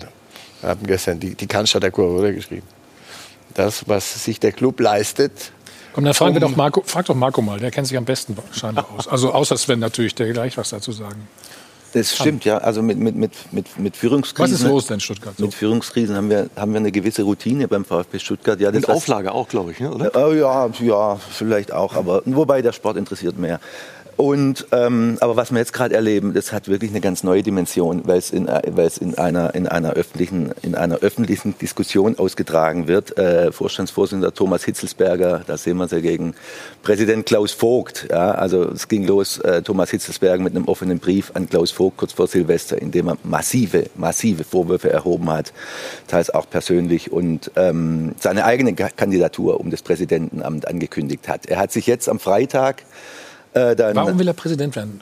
Erklär mir das. er will vor allem deshalb Präsident werden, um Klaus Vogt rauszukriegen. Ja, also ich, ich unterstelle dem Thomas Hitzelsberger nicht, äh, dass, er, dass er jetzt eine, eine besonders große Machtfülle haben möchte. Das unterstelle ich ihm nicht. Naja, wenn du nachher Äh, Vorstandsvorsitzender und Präsident wirst. Ja, Oder bist, das, das sieht dann so aus, aber ich glaube, sein, Haupt, sein Hauptbeweggrund ist, ist, liegt tatsächlich darin, einen Präsidenten loszuwerden, mit dem er nicht klarkommt. Ja, der aber demokratisch gewählt ist, ja, der äh, 70.000 Mitglieder vertritt und der bei den Leuten extrem gut ankommt. Also aus meiner Sicht hat äh, Thomas Hitzelsberger äh, zwei Dinge äh, wirklich kolossal falsch eingeschätzt. Er hat erstens sich selber überschätzt. Ja, er hat gedacht, äh, wenn er, äh, Thomas Hitzelsberger, ähm, Meistertorschütze äh, 2007, Bundesverdienstkreuzträger, wenn, wenn er aufsteht und sagt, Leute, äh, jetzt mache ich das und der andere ist unfähig, dann folgen ihm die Leute. Ja. Das war nicht der Fall. Das ist nicht der Fall, genau. Ja. Unterschätzt hat er zum Zweiten, äh, das ist jetzt dann auch schon wieder ein anderes Thema, die, äh, die, die Datenaffäre. Ja? Also die immer noch wie so eine, wie so eine dunkle Wolke über, über dem Verein ähm, liegt. Da geht es darum, dass der VfB äh, äh, zwischen 16 und, und 18 Zehntausende von Mitgliederdaten nach draußen gegeben hat, mit dem Ziel, äh, die Mitglieder dahingehend äh, zu beeinflussen oder zu manipulieren. Ähm, äh, den Kurs des Vereins mitzugehen, also sie auf Linie zu bringen. Das wird seit Monaten ermittelt, ja, noch, noch immer ohne Ergebnis. Klaus Vogt hat sich von Anfang an als, als Aufklärer hingestellt. Er hat gesagt, es muss lückenlos geklärt werden. Und Thomas Hitzelsberger erweckt jetzt auch auch durch diesen, durch diesen Brief, den er geschrieben hat und auch durch, das, durch diese Vehemenz, mit der er äh, Klaus Vogt rausdrängen will, erweckt er einfach den Eindruck, dass er da womöglich äh, Leute schützen will, die äh, da ein bisschen was unter den Teppich kehren, kehren würden, weil die die Aufklärung blockieren und ähm, denen er vielleicht was zu verdanken hat. Also er hat sich keinen Gefallen getan damit und zwar gar keinen, ja, weil er ist sein Ansehen ist extrem beschädigt dadurch, ja, auch wenn er sich jetzt entschuldigt hat. Aber 18 Tage später leider erst. Und das äh, finde Mehr ich als zwei Ja, was ist diese Entschuldigung wert? schwierig, äh, wenn man so lange Alex. braucht, um sich zu entschuldigen. Also im Fußball kennen wir das, da passiert irgendwas und da geht in die Kabine und es wird Also ja das, das, die ausgesprochen. und öffentliche das- Resonanz war von Anfang an verheerend. Also im, im, im Grunde konnte er nach zwei Stunden merken, äh, Genau. was er da angerichtet hat. Nämlich einen ganz großen Scherbenhaufen, mit dem man VfB beschädigt hat. Und vor allem aber sich selber. Man muss eins ja noch sehen. Aber hat denn aber jemand drüber gelesen über seinen Brief vorher, bevor er den rausgibt? Der Olli Drust äh, hatte die Exklusivnachricht ähm, am, am 30. Ähm, Dezember und zwei Stunden später kam dann der, der Brief von Thomas Hitzelsberger. Wer den jetzt verfasst hat, äh, wer da alles nochmal drüber gelesen hat, ich weiß es nicht, gut beraten war auf jeden Fall nicht. Ja. Und das Problem ist ja, dass, dass sich die ganze, also Thomas Hitzelsberger hat ein extrem hohes Ansehen beim VfB bis dahin. Ja. Er Ähm, und das speiste sich ja auch die, das Aber ganze er Vertrauen. Hatte, hatte, musst du ja schon sagen, jetzt mittlerweile. Hatte, muss man sagen, leider, ja. Und, und das ganze Vertrauen, das speiste sich ja nicht irgendwie aus irgendeiner Art von, von, von, von Expertise im, in der Unternehmensführung oder aus, Nee. aus, aus Erfahrungen in wirtschaftlichen Dingen, sondern, sondern eben vor allem aus seiner Glaubwürdigkeit ja, und aus seiner Integrität. Und die Leute haben ihm geglaubt, ja, und, und deshalb ist es jetzt dann äh, besonders, also wirklich besonders dramatisch, ja, was, was da passiert. Sven, wie erlebst du das alles? Ihr sagt natürlich immer, wir konzentrieren uns auf Sportliche, das kenne ich ja. Kann ja nicht an euch vorbeigehen. ich- ich- Ist ja- ja, grad, es läuft mal wirklich gut, sonst kennt man es vom VfB ja eher, wenn es nicht so gut läuft, dass dann mehr Unruhe ist. Aber das ist ja jetzt schon eine richtig äh, derbe Geschichte. Also um ehrlich zu sein, ich bin in diesen Club eingetreten, um mal ein bisschen weiter auszuholen. Da war meines Erachtens noch viel schärferer Präsidentschaftswahlkampf und da hatten wir mit Wolfgang Dietrich, der mich äh, ja als einer derjenigen auch ähm, Entscheider zum, äh, zum VfB gelotst hat, ähm, war das schon, ob berechtigt oder unberechtigt, eine extreme Kritik und auch sehr weit unter der Gürtellinie. Ähm, wie das halt eben auch so passieren kann im Fußball. Da muss man mit leben, wenn man diese Arena betritt. Ähm, das heißt, es ist jetzt für mich nichts wirklich Neues, dass es um das Amt des Präsidenten, ähm, ich nenne es jetzt mal so ein bisschen Pottgerangel gibt. Ja? Ähm, es ist tatsächlich so, Thomas, dass wir das als, ähm, als Gruppe, die den Sport zu verantworten hat, ausblenden können. Rino hat das gestern wunderbar gesagt. Ihr habt ihn im Interview gefragt, auf einer Skala von 1 bis 11. Wie schätzt du das ein? Er hat nochmal nachgefragt. 1, äh, 1 bis 10 äh, war die Skala. Er hat gesagt 0. Ja, ähm, man schneidet das mit, man bekommt das mit, aber auf das Spielfeld selbst, auf die Kabine selbst, kein Einfluss. Kein Einfluss. Aber du willst mir sagen, da wird nicht drüber diskutiert in der Kabine? Nee. Also äh, klar kommt das auch mal, klar wird das dort auch besprochen, aber ähm, nicht in einer Art und Weise, dass es wirklich beeinflusst. Wir, Aber die Spieler ganz ehrlich, werden Thomas, auch darauf ganz- angesprochen, oder? Aber, äh, aber Thomas, du kennst, gar- natürlich werden sie mal darauf angesprochen, Ja. aber A, das ist ja, das ist ja nun mal der Vorteil, ist unser Job, das fernzuhalten. Und ich glaube, das kriegen Rino und ich gut hin. Ich glaube, So. Rino hat doch auch mal am, am Anfang gesagt, äh, ich, er glaubt, manche Spieler wissen gar nicht, wie der, wie der Präsident überhaupt heißt. Ja, also ich, ich, Ich glaube, die kennen die Struktur auch gar nicht. ich- Vorstandsvorsitzender. Ja, also ich glaube haben gleich, haben wir ja gleich mehrere Themen gleichzeitig. Also das eine ist, der Präsident selbst ist erstmal ähm, der Repräsentant der Fans. Okay? Ja. Das ist mal das, was heute noch der Präsident beim VfB Stuttgart ist. Und wir haben Vorstandsvorsitzenden. Das ist Thomas Hitzelsberger und Sportvorstand, der Thomas auch ist. Ja, was es ja durchaus auch beim ähm, Verein hier um die Ecke auch in einer ähnlichen Konstellation gibt mit Karl-Heinz Rummenigge meines Erachtens. Und, ähm, und ich bin der Sportdirektor. Das heißt, wenn es um Sport geht, sind zwei Leute oder drei Leute Ansprechpartner. Zuerst Rino mit mir, dann Thomas und Markus Rütt als Direktor Sportorganisation. Von daher, wenn wir es wirklich nur darauf reduzieren, was auf dem Platz passiert, kein Einfluss. Sieht man ja auch. Also wir haben, seitdem das rausgekommen ist, haben wir ein Spiel verloren. Ja, Leipzig haben wir leider zu Ja, Hause aber verloren. zu Hause gewinnt ihr nicht. Das könnte die. Gegen Freiburg das auch. Also wir, wir nehmen das als Bundesligaspiel. Das heißt, wir haben eigentlich gut, auch das. Thema erledigt. Mit dem Ähm, Streit klappt es zu Hause nicht. Das wir ist mal so das. festhalten. Dann habt ihr die Lösung endlich. äh, ähm, der, er ist ja nicht nur Präsident, sondern auch Aufsichtsratsvorsitzender. Äh, damit hat er natürlich schon die Möglichkeit, sage ich euch, ein bisschen zu nerven. Und wenn man das so, äh, wenn man das so richtig mitbekommt, ist da seine so eine gewisse Entscheidungsschwäche, die ja offenbar äh, äh, dem Hitzelsberger schon aufgestoßen ist. Das soll jetzt nicht rechtfertigen, dass er so einen Brief geschrieben hat, aber es gibt ja schon einen, er hat schon die Möglichkeit, einen Einfluss zu nehmen. Natürlich jetzt nicht im Tagesgeschäft, aber mittelfristig. Und Wir haben ja erstmal nur über die Mannschaft gesprochen. So, es ist ja völlig klar, die beiden hätten ja keinen Streit in Anführungsstrichen miteinander, wenn alles äh, super liefe. Dann wäre Thomas bestimmt nicht auf die Idee gekommen zu sagen, ich möchte jetzt Präsident werden. Also da stimme ich dir hundertprozentig zu und dafür kenne ich auch einen Thomas. Geht nicht um Macht. So.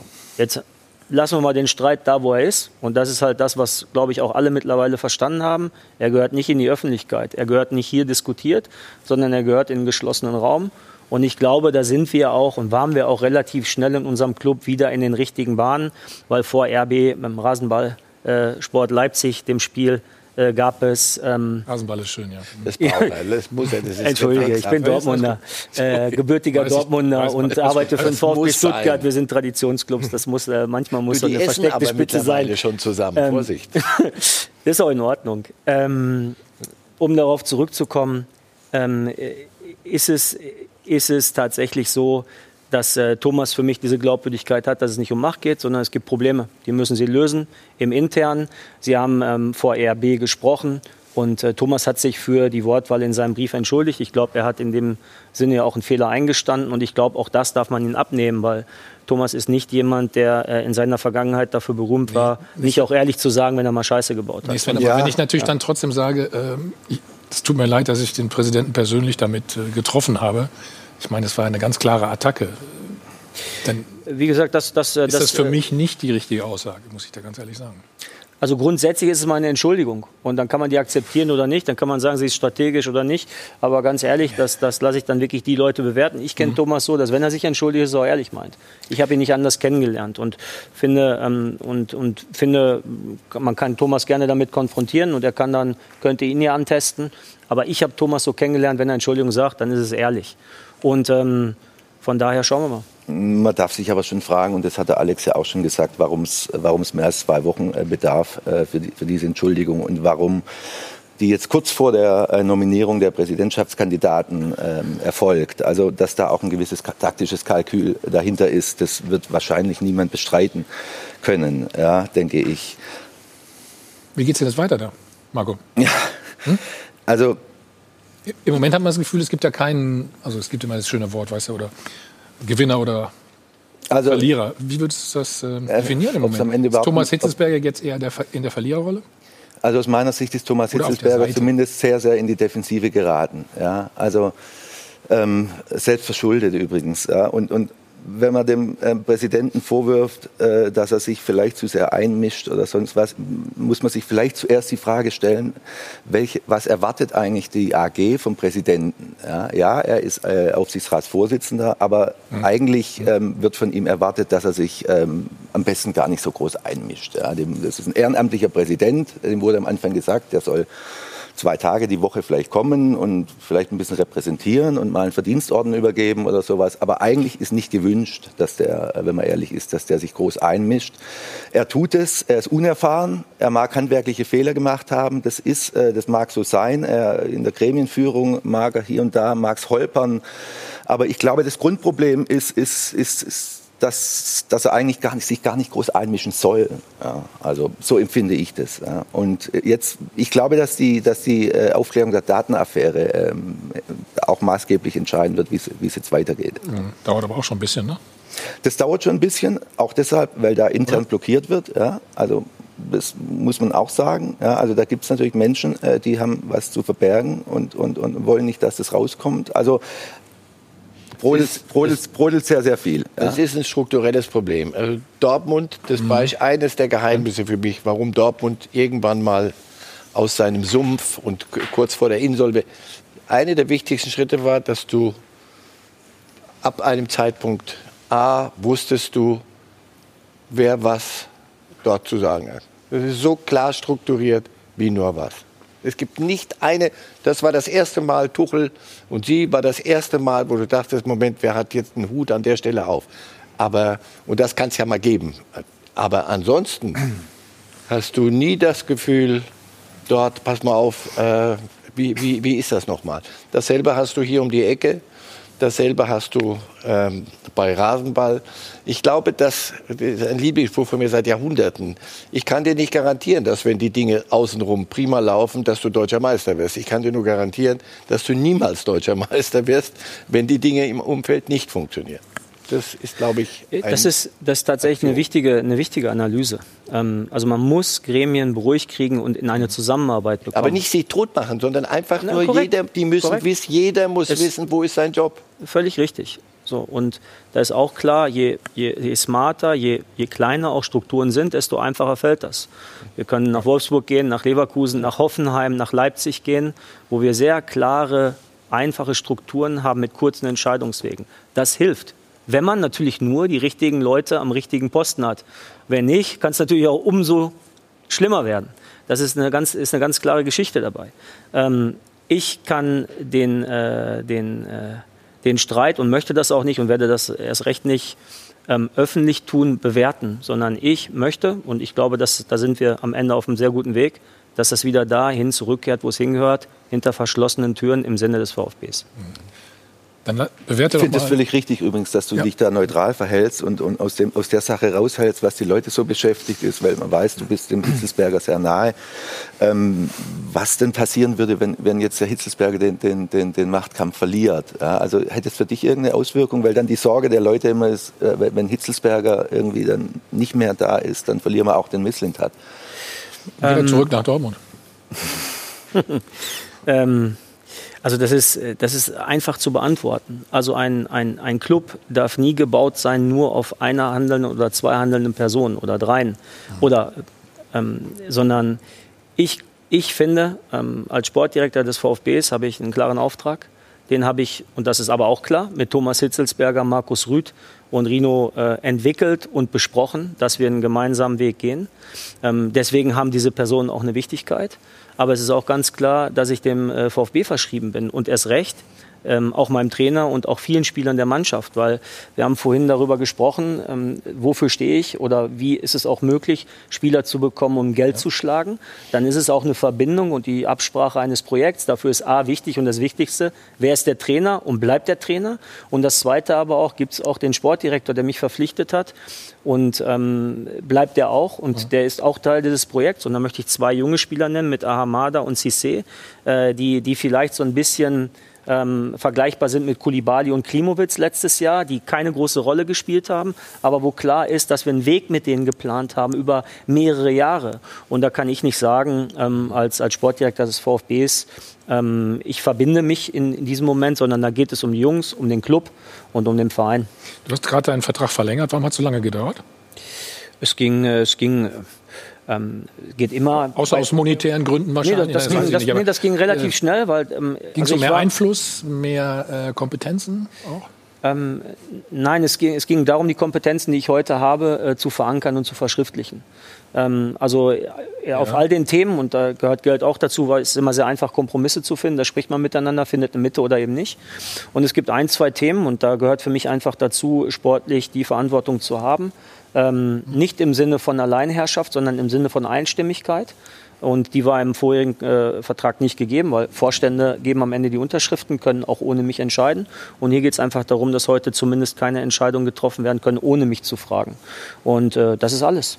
Darum ging es. Und als das durch war, habe ich unterschrieben. Ich habe ja gerade eben nochmal Dortmund angesprochen. Könntest du dir eine Rückkehr vorstellen? Ähm, weil, deine, weil du da aus der also Gegend einfach kommst. Ich finde, ist eine sehr berechtigte. Ist, ist eine sehr berechtigte Frage, weil äh, am Ende bin ich in Dortmund geboren, habe dort lange gearbeit, äh, gearbeitet. Aber für mich ist es wirklich wichtig und wenn ich sehe, wie diese Gruppe gerade zusammenwächst, ähm, das, das hat ja schon Ähnlichkeit mit dem, was mal in Dortmund passiert ist, mit unterschiedlichen Zielen, mhm. dann fühle ich mich sowas von angenehm und wohl ähm, in diesem Club neben aller politischen ähm, Dissonanzen, die dort stattfinden, dass äh, ich mir das im Moment nicht vorstellen kann. Nein. Gut, wir haben ja noch ein bisschen Zeit, ne? eine gute Stunde. Wir reden nämlich gleich über Lass mich Borussia Dortmund. Sagen zu Thomas, es wäre für ja. den VfB wär's dramatisch, wenn er mit diesem, ich halte das auch für einen handwerklichen Fehler, was er da gemacht hat, mit Fehleinschätzung. Aber ich glaube ihm, ich kenne ihn auch persönlich ein bisschen, ich glaube ihm, dass er nur das Wohl des Ganzen, nicht seine, seine Machtgelüste irgendwelcher Art, die er gar nicht hat, sondern dass ihm das wirklich um den, um den Club ging. Er hat es nicht gut angefasst an der Stelle, das ganz sicher. Und wenn das Ergebnis wäre, dass er für diesen Club verloren ginge, das wäre misslich. So, wir reden gleich, wie gesagt, über Borussia Dortmund. Letzte Woche haben wir sie gefeiert nach dem Sieg bei Rasenball, wie ich ja heute mehrmals äh, gelernt habe und auch nicht vergessen habe. Aber gestern gab es dann dieses 1 zu 1 gegen Mainz. Sie können nochmal 5000 Euro gewinnen. Wir machen gleich weiter. So, wir sind wieder zurück beim Check 24 Doppelpass. Und eigentlich war es ja selten so leicht, dem Tabellenführer aus München mal richtig auf die Pelle zu rücken. Aber trotz der Niederlage bei Borussia Mönchengladbach und dem Pokal aus in Kiel haben die Bayern gestern einen ganz gemütlichen Couchnachmittag verbringen können.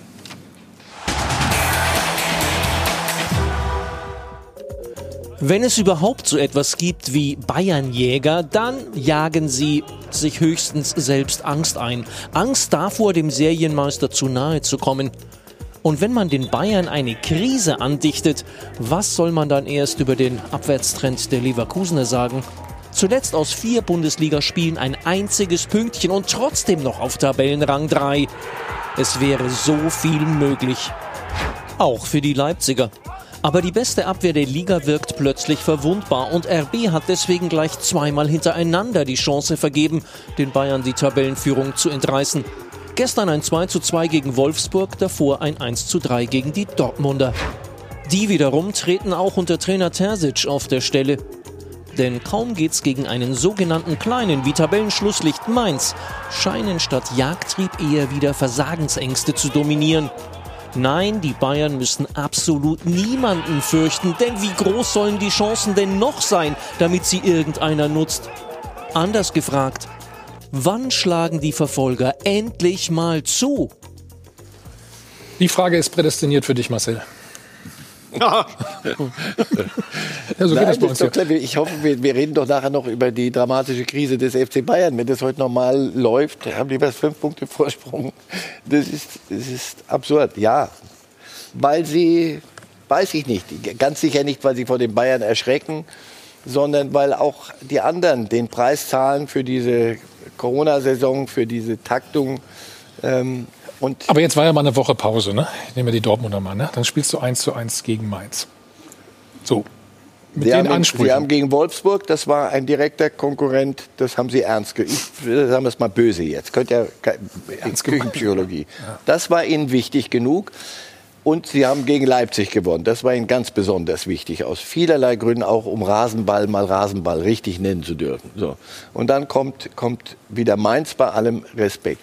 Nein, aber es ist auch die Art, wie dann Fußball gespielt wird. Sie, sie haben Probleme mit Gegnern, ähm, die nicht mitmachen, die nicht sagen, oh ja, dann machen wir ein schönes Spiel. Da gucken wir, wir freuen uns auch an Sancho und an Bellingham und an all den schönen Sachen, die ihr so könnt. Und dann fehlt ihnen Tempo und Tiefe gestern wieder und das hat, war, war mühsam. Wenn du das angeguckt hast, war, das hatte so keine, keine, keine Freude, keine, wieder alles weg. Einfach so ein Spiel abarbeiten und dann auch mal gewinnen mit dem, mit, mit so einer Methode. Sie kriegen es einfach nicht hin. Sebastian, hast du eine Erklärung? Kannst du dich erklären? Ähm, nicht so wirklich. Also die Dortmunder können am Ende auch noch verlieren. Ne? Also das muss man auch noch sagen. Ja. Also da ist mit dem Punkt ist es dann irgendwie noch okay. Ja. Und ich finde den, den ernstzunehmenden Konkurrenten äh, von, von Bayern finde ich immer noch RB, weil die es auch formulieren und weil die so eine Mentalität an den Tag legen, zu sagen, wir wollen das, wir können das, das ist unser Anspruch. Das finde ich grundsätzlich schon mal ganz gut. Das sehe ich jetzt bei den anderen nicht so. Und ich gehe da mit Marcel, äh, dass, obwohl jetzt eine Woche Pause war, dass jetzt alle in einer Phase sind, wo sie halt echt müde sind und kaputt, trotz allem.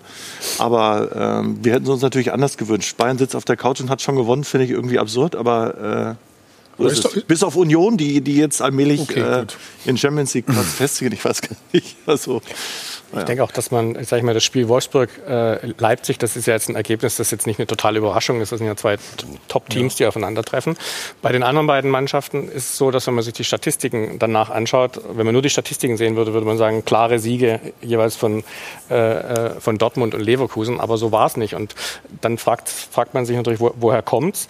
Vielleicht hat es auch was, oder bestimmt das was mit dem Kopf zu tun. Ja. Äh, Psychologie, also denken, okay, wir müssen jetzt aber und jetzt müssen wir den äh, Sieg hinbekommen kommen. Aber das sind halt eben Mannschaften, äh, aber in Anführungsstrichen, die auch sehr jung sind. Also die, äh, die Startformationen äh, von Dortmund und auch Leipzig auch, aber auch Leverkusen sind eher, nee, Leverkusen nicht, aber sind eher im, im oberen äh, im Bereich und ähm, also im, im, jüngeren Bereich. Und da ist, glaube ich, schon, spielt schon eine Rolle, dass da einfach jüngere Spieler sind, die vielleicht mit diesen Situationen noch nicht so genau umzugehen wissen, wie die Bayern, die halt eine sehr, sehr alte Mannschaft in, auch wieder in Anführungsstrichen haben mhm. und sehr, natürlich sehr routiniert mit Krisen umgehen können. Die verlieren das Spiel und dann gewinnen sie aber wieder vier oder fünf hintereinander. Okay, du bist befreundet mit dem Dortmunder Trainer?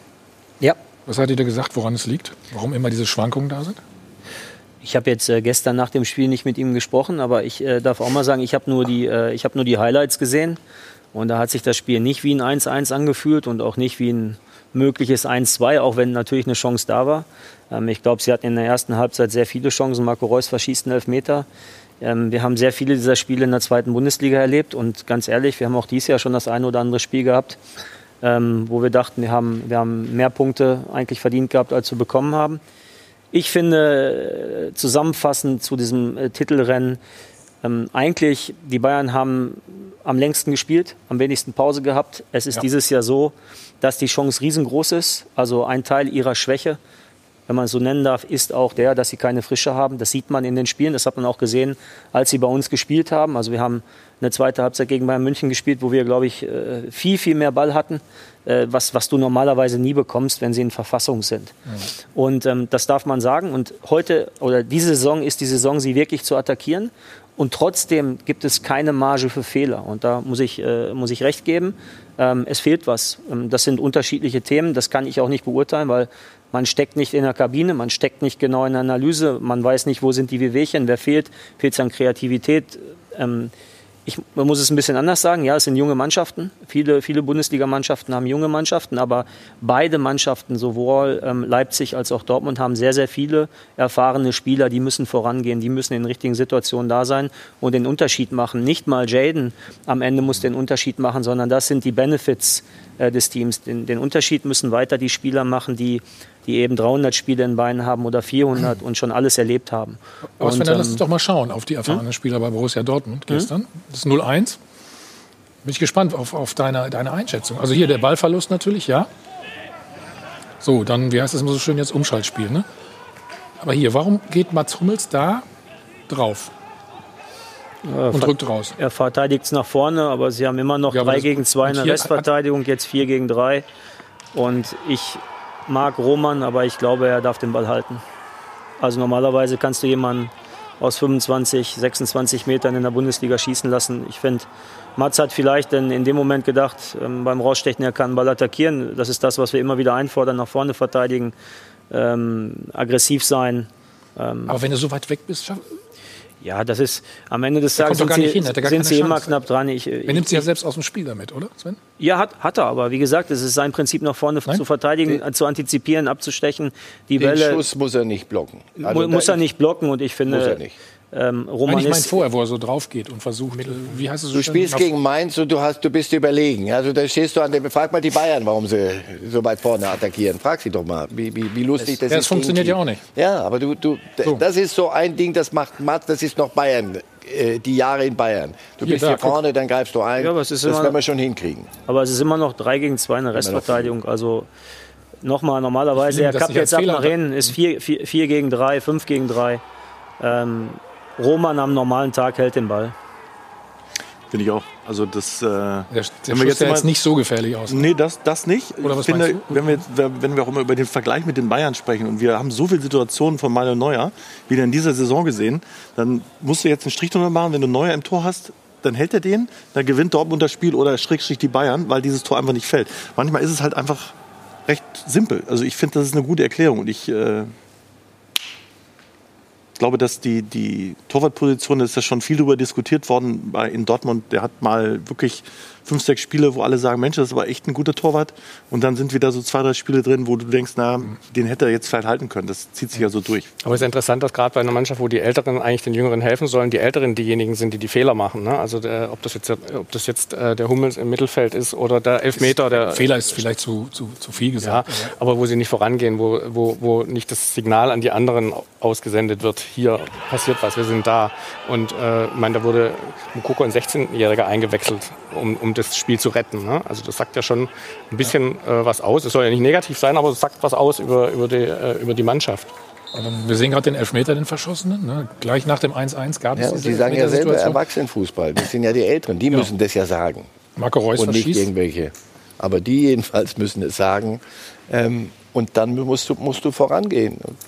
Ich, ich, ich, es ist mir mittlerweile, gebe ich auf. Ich, ich weiß, beim nächsten Topspiel gegen einen direkten Gegner werden wir wieder, wirst, wirst du eine andere Dortmunder Mannschaft sehen. Und das kannst Also ich du bin jetzt machen. Das ist gegen Leverkusen, ne? ganz sicher, bin ich überzeugt. Die Wette würde ich sein. anbieten. Da wirst du ein ganz anderes Spiel sehen. Es, es fällt ihnen schwer, sich gegen Mannschaften, die, sich, die das Potenzial nicht haben, das sie haben, so hin, in, in ein Spiel reinzubeißen und es mal so abzunudeln, dass man sagt, war hey, war es nicht, aber Ja, aber Marcel, genau das wäre passiert, wenn Marco das Ding reingeschossen hätte. Dann hätte jeder gesagt, alles klar, Haken dran, Arbeitssieg.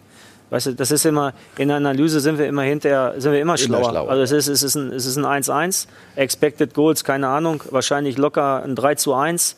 Ähm, Das ist, das ist ein ordentliches Spiel, was sie machen. Die Mainzer machen das geschickt, stehen tief, haben extrem Schnelligkeit zum, im Umschaltspiel, musst immer aufpassen, musst immer Restverteidigung stehen haben, eine gewisse Absicherung stehen haben. Ähm, das heißt, da, da musst du schon sehr genau und gut Fußball spielen.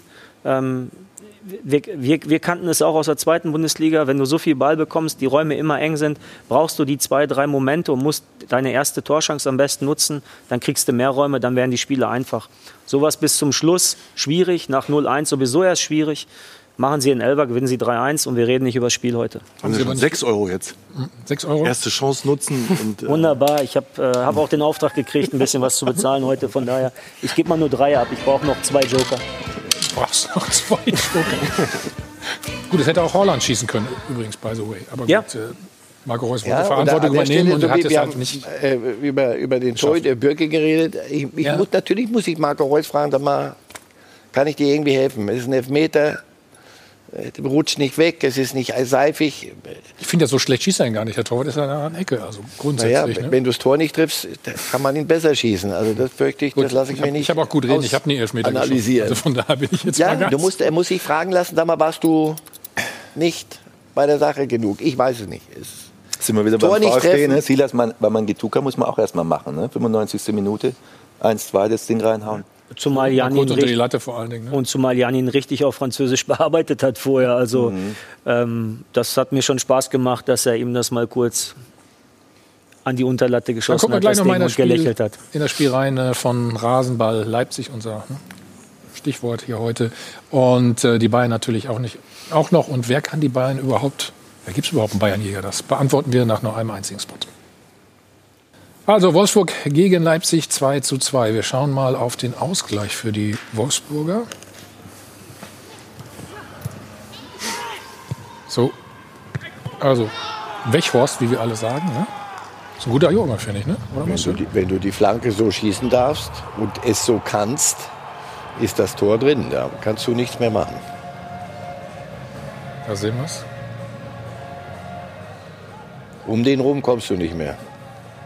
Aber glaubst du denn auch, dass äh, Leipzig am ehesten den Bayern Paroli bieten kann? Nicht du glaubst ja gar nichts mehr heute, das haben wir verstanden. Die waren im Halbfinale. Die haben genauso wenig Sommer gehabt, genauso wenig Vorbereitung, genauso wenig Ding wie, wie, die, wie die Bayern. Ähm, manchmal hast du das Gefühl, es, es fehlt ihnen, wie allen, fehlt es an Frische. Und ich glaube, so eine Mannschaft wie Leipzig braucht diese, dieses, dieses, diese Lust am, am Nagelsmann-Fußball immer, ju, jetzt geht's. Der aber auch anspruchsvoll ist natürlich. Ja, ne? anspruchsvoll heißt, das fordert von den Spielern. Wenn, wenn, ich denke ja, dass die wollen alle, aber dieses, das, das, und das hast du bei Leipzig, fand ich zuletzt in jedem Spiel. Hier äh, letzte Woche nach 20, in der ersten Halbzeit. Ja. Ähm, dann auf einmal, zweite Halbzeit war es weg. Hier war es schon nach 20 Minuten, fand ich, war, war Wolfsburg eindeutig besser. Ja, das ist nochmal, diese Saison ist keine normale Saison. Wenn das, andererseits aber auch die Bayern, das ist wahr. Wenn dann jetzt, es ist alles so nivelliert, man könnte was machen. Gut, wir haben auch Julian Nagelsmann natürlich gefragt, was er von der Bayernjagd hält. Es ist ja jetzt kein Naturgesetz, wenn Bayern mal gegen Gladbach verliert. Die spielen ja noch morgen gegen Freiburg. Also so, so eine Megakrise haben sie jetzt, glaube ich, noch nicht. Ähm, dass dann alle anderen Mannschaften automatisch gewinnen. Also das wäre ein bisschen zu einfach. Wenn Bayern da mal ein Freitagsspiel hat und nicht gewinnt, dann brauchen alle anderen am Samstag und Sonntag gar nicht mehr spielen, weil es eh klar ist, alle gewinnen. Also es geht halt nicht. Man spielt immer noch gegen eine eigene Mannschaft, einen eigenen Gegner. Und Wolfsburg ist dieses Jahr sehr, sehr gut und äh, das haben sie auch heute gezeigt. So, Alex, klär uns mal auf. Also man muss ja auch dazu Kopfsache sagen, wieder, sagst du wahrscheinlich. Ja, aber es ist ja auch nicht so, dass die Bayern in den letzten Jahren im Januar immer 15 Punkte Vorsprung hatten, sondern wir haben ja schon das ein oder andere Mal einen großen Rückstand auch aufholen müssen. Und äh, weißt du ja selber, Bayern-Saison ist ja immer ein bisschen auch äh, Zeitmanagement und Kräftemanagement. So wenn es dann im Februar, März geht, äh, glaube ich, ruft die Spieler dann schon, ob bewusst oder unbewusst, mehr ab als äh, im Schneegestöber in, in Berlin. Insofern sehe ich das noch nicht so dramatisch äh, aus Bayern-Sicht. Ähm, dass natürlich die anderen alle nicht gewinnen, haben wir ja schon drüber gesprochen, ist klar. Das finde ich sehr, sehr eindrucksvoll formuliert von Nagelsmann. Es gibt da keinen Automatismus, die einen verlieren und dadurch gewinnen die anderen automatisch, sondern die bekämpfen sich ja auch gegenseitig und die haben auch ihre Probleme. Aber es ist ja trotzdem, wenn du siehst, dass die Bayern wirklich ja logischerweise nicht so gut drauf sind, können sie ja nicht, haben wir gerade gesagt, keine Frische haben. Das, eine größere Chance bekomme ich doch nicht. Ja. Oder? Se- Sehe ich das falsch? Wenn wir die letzten Jahre sehen, Sebastian weiß es ja auch, haben wir gesagt, boah, dann sind es wieder zehn Punkte weg oder was weiß ich wie viel. Gut, RB die war Dortmunder hatten es mal. Ne, RB war ja vier Punkte vor in der letzten Saison, dann haben die noch mit, sind die mit minus 16 reingekommen. Also das hieß, sie haben 20 Punkte verloren auf die Bayern. Ich glaube, dass das jetzt in dieser Saison nicht so kommen Ja, wird. gut, Ich glaube, dass es länger, länger oben eng bleibt. Aber ähm, ich, ich glaube, wie gesagt, also der Gegner von, von RB war ja ein anderer jetzt als der von Dortmund. Das haben wir jetzt ja festgestellt gestern. Ich, ich finde das Selbstverständnis von RB finde ich gut. Das ist da. Also nochmal, ich finde das, ich finde das eine gute Mannschaft. Wie auch mit Marcel auch da fehlt die frische Halbfinale etc. Aber ich finde, dass, dass die Herangehensweise, die Idee von Nagelsmann und auch den, den Willen zu vermitteln, wir, wir können das und wir wollen das, warum nicht? Ähm, das das finde ich immer noch ist ein Schritt weiter als bei den anderen. Die Gleichung würde ja stimmen, wenn man sagt, die Bayern sind platt und die sind platt, also Gnabry und so. Und du siehst, wie, wie früher hat man immer überspielt. Das, das, die Frau, du hast das Gefühl, wenn denen einer sagen würde, zwei Wochen musst du keinen Ball mehr kicken. Oh, super. Das wäre, das wär, glaube ich, das Tollste. So, und, immer, und dann musst du. Und dann fährst du nach Kiel und das Wetter ist so, wie es ist. Und der, der Platz ist so. Alles ist so, wie es ist. Hast du gegen Kiel? So, nein, ich, war auf dem Stuhl gestanden bei dem Spiel. Nein, wenn die anderen dann frisch wären, also die wären jetzt, die hätten das alles nicht gehabt und alles nicht, dann wäre es mal spannend, ob sie diese Schwäche der Bayern, aber so, wenn du selber dich motivieren musst und selber rumjapst, dann japst du, dann ist es ja doch wieder so. Dann fahren die zwar nicht 300 um die Kurve, sie fahren halt beide nur noch äh, 200 um die Kurve. Und aber es Hansi- ist immer so. Hansi Flick hat ja auch selber eingeräumt, dass zum Beispiel die Mannschaft auf dem Platz gar nicht mehr richtig kommuniziert momentan. Also dass gar nicht mehr laut gesprochen Ja. wird auf dem Platz. Das ist Ja, ja, wenn, auch du ein Zeichen wenn du dafür. japst, ist das auch nicht so einfach. Ja. wie Marcel Wenn du japst, ist es nicht so einfach, aber es ist ja auch eine, sozusagen eine- eine Sache der Motivation. Ne? Wie, wie sehr möchte ich einen Sieg? Dann, wenn ich den wirklich zu 100 Prozent will, dann schreie ich vielleicht auch ein bisschen mehr auf dem Platz. Und wenn es Januar ist und Schneegestöber, dann bin ich vielleicht auch mal ein bisschen ruhiger. Mhm. Sven, jetzt spielen die zwei bis fünf spielen jetzt äh, in der englischen Woche gegeneinander. Die Bayern gucken sich das an und dann Dienstag schon wieder. Also ja, Leverkusen, Dortmund und ähm, Leipzig gegen Union. Ich finde. Wobei, schau noch mal vielleicht Ja. sch- schnell nebenbei Ja. auch noch mal auf das Tor von Freitag. Union ist da sensationell. Das soll bitte nicht untergehen. Nochmal an der Stelle. 88. Minute. Bitte Sven, Entschuldigung. Du kannst. Ja gut, wenn wir zu Union Das ist natürlich sprechen, auch so ein Ball, ne? da muss man, muss man sagen, dass Urs ähm, einen fantastischen Job macht. Also nicht nur, dass er im ersten Jahr mit, äh, mit, mit der Mannschaft, die aufgestiegen ist, die Liga gehalten hat, sondern wie er das auch weiterentwickelt hat. Also es ist eine, es ist eine brutale Entwicklung in der fußballischen Qualität, die, die Mentalität der Mannschaft. Wir haben es in Relegationsspielen selber erlebt. Ähm, das hat nicht wirklich Spaß gemacht. Aber also, wir haben gut dagegen gehalten. Wir haben ja kein Spiel der beiden verloren, aber an der alten Försterei, also da, da brannte tatsächlich die Luft in dem Spiel. Es ist so schade, dass, äh, dass, ähm, dass das so wenig erlebt werden darf. Ähm, um auf die, auf die Verfolger zurückzukommen, ähm, Leverkusen ist ja einer davon. Ich wünsche mir die Persönlichkeit, ähm, viel klarer auch die Ziele zu formulieren, sie schlagen zu wollen. Ich glaube, das, das fehlt einfach mal, um sie wirklich schlagen zu können. Ähm, mir ist viel zu viel Angst in den, in den Themen, ähm, sein Ziel nicht erreichen zu können. Ähm, es ist, ist oft so dieser, das, das, das hat für mich zu tun mit, will ich das verwalten, was ich habe, oder will ich attackieren? Und ähm, ich mag das, wenn, wenn, RB, ähm, wenn RB sagt, sie, sie wollen die Bayern schlagen und sie wollen Meister werden.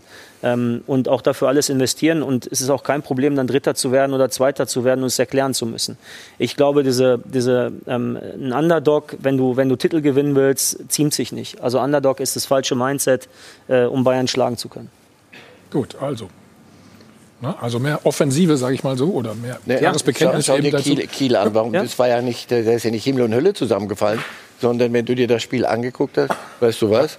Die haben richtig gut Fußball gespielt. Ja. Wenn du sagst, aber lass uns nie auf die Idee kommen, Fußball zu spielen mit den Bayern, sonst äh, wird es hier furchtbar, dann kannst du, spielst du dein Spiel und dann gewinnst du es am Ende 2-0 oder was und dann, so wie jeder von uns erwartet hatte. Aber als du dann zugeguckt hast, was sie da veranstaltet haben, dass du sag mal, was, was treiben die? Sind die verrückt? Marcel, wir gucken das gleich uns nochmal an, wenn du möchtest. Und dann, du hast ja auf dem Stuhl gestanden, haben wir gerade gehört. Also Ja. das, das Bild hätte ich übrigens gerne gehabt, aber es gab es wahrscheinlich dann doch nicht im, im Netz, muss man an der Stelle sagen. Noch eine, eine Sache natürlich zu dem Freitagsspiel, die ja, sehr unschön war. Ja, und zwar gab es eine rassistische Äußerung auf dem Platz und zwar von Florian Hübner Richtung Nadim Amiri. Mittlerweile wurde sich da auch entschuldigt, das können wir schon mal dazu sagen. Amiri, das ist noch nachzulesen bei sport1.de, hat die Entschuldigung des Spielers angenommen und trotzdem muss man sagen, der DFB-Kontrollausschuss, der hat ein Ermittlungsverfahren gestartet. Anfang der Woche soll das dann richtig in Fahrt kommen. Mal gucken, ob es da noch eine Strafe am Ende äh, für Hübner gibt. Von Vereinsseite zumindest, das wurde schon kommuniziert, wird es wohl keine Strafe geben. Trotzdem war das natürlich das große große Thema am Freitagabend. Rassismus hat im Sport und in der Welt überhaupt nichts äh, verloren. Und äh, Peter Bosch, der Trainer der Leverkusener, hat sich nach der Partie auch genau dazu geäußert. Nadim Amiri habe ich noch gesprochen nachher, äh, weil ich wusste das am Anfang nicht, was da alles passiert. Ich dachte, das hätte zu tun mit dem Schiedsrichter. Aber er hat mich erklärt, dass das nicht der Fall war. Ich habe ihm dann nachher noch gesprochen und klar, so etwas darf nie, nie passieren auf einem Fußballplatz. Nie. Also sportlich läuft es rund bei Union Berlin, neben dem Platz, beziehungsweise das, was da eben passiert ist. Das war natürlich definitiv nicht schön. So, gleich kommen wir deinem Wunsch nach. Ne? Wir sprechen dann über die Krise der Bayern. Hm? Oh, ja. ja, du hast es ja schon angetextet die ganze Zeit. Das machen wir auf jeden Fall. Schalten auch mal zu unserem äh, Bayern-Reporter, zu Florian Plettenberg. Heute Nachmittag das Spiel. Dann zu Hause gegen den SC Freiburg. Die haben fünf Spiele, Sebastian, ne? Freiburg. Gewonnen. Ja, in voll. Das ist immer wieder erstaunlich, muss man sagen. Aber noch also, nie in München gewonnen, von daher. Dann wird es vielleicht heute mal Zeit. Ne? Und für Sie wird es auch Zeit. Sie können mal 5000 Euro gewinnen. Bis gleich. Wir sind wieder zurück beim Check 24 Doppelpass. Und vor fünf Monaten wurde der FC Bayern nach dem Erfolg in der Champions League als die beste Mannschaft der Welt gefeiert. Dieser Glanz ist inzwischen deutlich verblasst.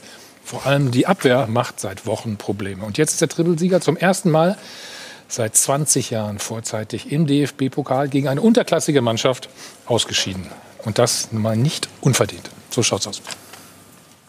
So schaut's aus wird präsentiert von Hylocare. Tägliche Pflege und Schutz vor trockenen Augen. Es ist zum Haare raufen, Pokal weg, Form weg und unwiderruflich Triple weg. Und wenn bei den Bayern noch länger Tag der offenen Tür in der Abwehr ist, wird das Triple nicht das einzige sein, was sie nicht verteidigen. So schaut's aus. Schon 24 Gegentore in der Bundesliga, das sind Schalker Verhältnisse. Und woran liegt's? Er hat gerade offensichtlich viel um die Ohren mit neuen Verträgen, neuen Gehältern und neuen Vereinen. Er kann sich nicht auch nur um Fußball kümmern. Dieser Weltmeister sucht vergeblich seine alte Form und dieser Abwehrchef sucht vergeblich sein altes Kampfgewicht und sein altes Tempo. Hier läuft Sühle im Pokal ein grauhaariger Mitreißiger mit Ball weg. So schaut's aus. Die stolzen Champions League-Sieger sind überspielt und gestresst. Das versteht jeder und das hat Flick und auch sonst jeder kommen sehen.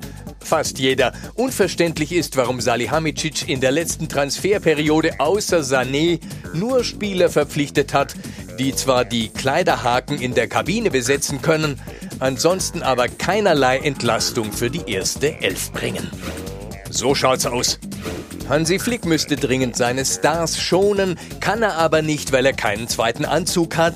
Abwehrmann Sar muss sogar gegen einen Zweitligisten ausgewechselt werden. Choupo-Moting spielt gar keine Rolle und Costa, günstig ausgeliehen, kostet fast gar nichts und bringt leider auch fast gar nichts. Torgefahr geht jedenfalls mehr von seiner Frau aus. So schaut's aus. Kann Hansi Flick Krise? Ja, die Krise von Kovac hat er perfekt bewältigt. Schauen wir mal, wie und wann er seine eigene übersteht. Muss man zum Beispiel immer so hoch stehen, wenn man ständig die gleichen Gegentore bekommt? Muss man nicht die Spielweise an die Form der Spieler anpassen? Viele Fragen, viele Probleme. Wie gesagt, zum Haare raufen. Und zu allem Überfluss gibt's zurzeit noch nicht mal einen Friseur. So schaut's aus. So schaut's aus wurde präsentiert von Hylocare. Tägliche Pflege und Schutz vor trockenen Augen. So, wir wollen jetzt nicht über Frisuren reden, Sven. Das ist unnötig. Nein, nein, nein, nein, nein. Ähm, wie erklärst du das, diese vielen Gegentore, die die Bayern bekommen?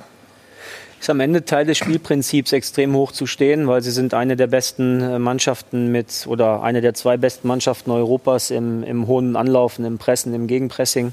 Ähm, das, das beinhaltet, dass du, dass du eine gewisse Gefahr eingehen musst und dann kann es sich auch mal häufen, dass du solche Gegentore kassierst. Aber wenn ich merke, dass es nicht funktioniert? Kann ich dann nicht ein bisschen tiefer verteidigen, frage ich mich immer. Ja, das ist dann schon noch Jammern äh, auf hohem Niveau, weil am Ende hat es so funktioniert, dass sie letztes Jahr alles gewonnen haben mit, einer, mit dem gleichen Ansatz ähm, und äh, sind immer noch Tabellenführer der Bundesliga. Ich glaube, dass es im Detail äh, äh, zu analysieren ist und das wird Hansi sicherlich machen. Mhm. Sebastian, was ist dein Eindruck? Ich glaube, dass die einzelnen Spieler einfach nicht auf ihrem Niveau sind im Moment. Das können wir jetzt fehlt, kom ne? komplett Ja. durchgehen. Also von, von, von Davis, der schon stärker war, ähm, Hernandez, der gar nicht so richtig reinfindet, äh, Süle, der nicht nur Komisch, Fehlpässe ne? Eigentlich bei ihm, ne? Ja, ich, äh, Pavard, also das können wir jetzt so durchgehen. Also wenn jedem 20 Prozent fehlen, dann hast du einfach Probleme in der Mannschaft. Die anderen sind platt, wie Gnabry, Sané ist auch noch nicht der Faktor. Und äh, ich glaube, das Entscheidende ist, dass die, die jetzt geholt wurden, ähm, nicht so sind, dass du jetzt weißt als Bayern, die helfen dir weiter. Und ich glaube, dass ähm, Hansi Flick das auch anmerkt, oder wir, wir wissen das intern und äh, dass er da nicht zufrieden ist. Und ich Was glaube, weißt du? Nein, also ich, das, der hätte gerne andere Spieler gehabt, die, denen, die ihm mehr weiterhelfen. Das ist ja klar. Das hat er auch. Die hat er nicht bekommen, ja? Genau. Und ähm, da, dafür sind andere Leute, also Jasan Salihamidzic, äh, zuständig. Und ich glaube, dass es da auch unterschiedliche Meinungen gibt. Aber das ist ja nicht nur bei den Bayern so, dass es unterschiedliche Meinungen gibt im Verein, sondern bei den Bayern auch. Und jetzt siehst du eben, wo, den, wo vielen Spielern einiges fehlt, dass es schwierig wird. Mhm. Fehleinschätzung? Bei der Kaderzusammenstellung? Nein, Oder glaub, beim Auffüllen des Kaders, sagen Ja, wir es ich mal glaube, so. da ist Catch sagen. 22. Die, die, die würden möglicherweise besser werden, wenn sie spielen würden. Aber damit sie spielen, müssten sie besser sein. So, und aus diesem, diesem Dilemma kommst du nicht raus. Ich weiß bei dem Saar immer noch nicht, was, was der wirklich kann oder nicht. Das, was ich so sehe, den Kurzeinsätzen, ist, ist reicht nicht. Co äh, Costa Frag, frag mal Sven, du kennst ihn bestimmt, oder? Saar? Ja. Kenne ich, aber finde ich jetzt, also. Ist ein Spieler für die Bayern? Finde ich, finde ich Oder ungerecht. nicht, sagen wir es mal so. Finde ich, finde ich ungerecht nach so kurzer Zeit. Ähm, Das meine ich. Ich weiß, kann dir das, nicht sagen, das was zu bewerten. Ich glaube schon. ähm, Das ist ähnlich, wie wir das auch bei Nico González im ersten Jahr vorhin bei uns besprochen haben, finde ich schon, dass, ähm, dass die Neuzugänge eine gewisse Eingewöhnungszeit bekommen sollten. Ähm, vor allem äh, jetzt bei den, bei den Spielern wie Saar, die noch nicht bei Bayern waren. Bei Douglas Costa ist vielleicht was anderes. Ähm, aber, ähm, oder Choupo-Moting, der das natürlich auch kennt, aber äh, Schupos Auftrag ist ja klar. Schupos Auftrag ist, wenn, wenn Robby nicht spielt, spielt er vorne drin. Also es, äh, das, ist, das möchte ich nicht beurteilen. Also hinter jedem Transfer steckt eine Idee und ähm, oft kann man es erst nach sechs oder zwölf Monaten ähm, wissen, ob es funktioniert oder nicht. Gilt Ich glaube, die Fehleinschätzung, wenn es eine gab, war die, dass man gedacht hat, vielleicht kriegen wir es hin. Vielleicht kriegt diese erste 13 es so hin, auch na, mit dieser kurzen oder gar nicht Sommervorbereitung und mit dem ganzen Stress, der da so kommt, auch mit der Taktung. Vielleicht kriegen sie es hin, sodass sie nach 60 Minuten raus können oder dass du mal ein Spiel sie, sie ganz rauslassen kannst, dass du immer so ein Polster hast. So, und dann merkst du, dass dir die, die du dringend brauchst, diese ersten 13, die, die bringen es dir nicht. Und die anderen kannst du aber, hast, traust du die nicht spielen zu lassen, weil du sagst, du pass auf, wir, wir können nicht noch mehr äh, Boden irgendwo verlieren. So, dann bist, das ist die Fehleinschätzung möglicherweise. Dass die Zeit, die, du, die die Neuen gebraucht hätten, dass du das nicht hinkriegst. Es kann aber auch eine Philosophie sein. Also ich würde jetzt mal nach Liverpool gucken. Also Jürgen ist auch immer derjenige, der einen sehr engen Kreis von 14, 15, 16 Spielern beisammen hat. Und wenn alle fit sind, dann weißt du ganz genau, wer, welche erste Elf spielt. Ja. Und auch die dann hinten dran sind, sind nicht die, die Superstars, die dann eins zu eins ersetzen. Ähm, was da dann aber getan wird, oder nicht aber, sondern was dann ein Prinzip sein muss, ist alles dafür zu tun, dass die fit bleiben. Ernährung, äh, mehrere Athletikcoaches, also ich glaube, sie haben in Liverpool acht oder neun, also wo genau klar ist, das sind die 16 wichtigen Spieler, die möchte ich haben. Und wenn das die Idee war bei Bayern, dann ist das verständlich, mit dem Unterschied, dass es in manchen Spielen eben gerade nicht funktioniert, dass die Top 16 ähm, äh, wie ein, ein Rädchen ins andere laufen äh, am Spieltag. Ja, nur nur nochmal die Taktung. Es ist keine normale Saison. Also, am Dienstag wird wieder gespielt. Ich gucke wirklich gern Fußball, Ja. aber im Moment bin ich vorhin, als ich das gehört habe, ich hatte das verdrängt. Ich, ich möchte, glaube ich, Dienstag kein Bundesligaspiel. Und das ist immer noch der Abschluss der, Vor der Abschluss der Vorrunde. Das darfst du auch nicht vergessen. Das meine ich. Das ist etwas, und ich, du sitzt zu Hause, komm hör auf, sag, Dienstag wird schon wieder lustig. Aber guck dir die an. Guck sie dir an und heute Nachmittag jetzt da. Was die heute investieren müssen, gegen Freiburg. Das weißt du doch, was auf dich zukommt an so einem Tag. Auf der anderen Seite ähm, spielt Liverpool in England mit zwei Cup-Wettbewerben, auch Champions League. Äh, die kennen keine Winterpause. Ich war selbst zwei Winter dort. Äh, wir, haben, wir haben Spieltage gehabt, 22., 26., 28., 1., 5. Äh, Januar und Dezember davor. Also das ist dann auch, also da, da dürfen wir dann auch mal irgendwann aufhören zu jammern dafür. Ähm, okay. Ja. Man muss ja auch sehen, dass, äh, glaube ich, alle europäischen Top-Clubs, die man oben erwartet hätte, momentan Probleme haben. Es sind ja nicht nur die Bayern. Ne? Also Liverpool hat, glaube ich, auch seit Mitte Dezember kein Spiel, hatte kein Spiel gewonnen seit Mitte Dezember. Äh, Turin ist Vierter oder Fünfter, Madrid und Real Madrid und Barcelona sind deutlich hinter Atletico. Also die, Paris hat den Trainer entlassen. Also all diese Clubs, die irgendwie, die man vorne wählen würde, haben irgendwie Probleme. Ich weiß nicht, ob das mit der Champions League zu tun hat oder mit Überlastung. Ähm, bei, beim Kader finde ich auch, war ich auch erstaunt im Sommer, als ich die, die Namen gelesen habe, denn ein paar haben ehrlich gesagt gar nichts gesagt. So, da denkst du, okay, das sind vielleicht irgendwie die absoluten Knaller der, der, Zukunft, aber so ist es halt nicht gekommen. Und wenn du eben, sag mal, wenn du einen Thiago abgibst und dafür niemanden holst und wenn du eh schon vielleicht Innenverteidigung ein paar Probleme hattest äh, dann, und da auch nichts tust, dann hast du vielleicht. Ich fand so Perez jetzt zum Beispiel, der gut funktioniert. Ne? Also, ja. Das ist auch so ein Ding, wo ich das nicht ganz nachvollziehen konnte. So, wir schalten jetzt mal zur Allianz Arena. Oh, da sieht es richtig schattig aus. Unser Sport 1-Chefreporter ist da, Florian Plettenberg. Hallo Pletti. Hallo in die Runde. Wir haben von Krise, Mini-Krise gesprochen. Wie angespannt ist denn äh, die Stimmung, die Situation? Auf jeden Fall eine Situation, die man beim FC Bayern nicht unterschätzen darf und die auch von, nicht unterschätzt wird. Das hat Hansi Flick deutlich gemacht, das wissen auch die Spieler. Sie sind natürlich jetzt in der Situation, wo sie zeigen müssen, dass das nur ein Ausrutscher war. Denn ansonsten, wenn man jetzt heute gegen Freiburg auch noch straucheln sollte, dann hat man auf jeden Fall richtig Probleme. Man ist jetzt nicht gut in das Jahr reingestartet. Hansi Flick hat es gesagt, er hat die Mini-Krise eher ein bisschen früher erwartet.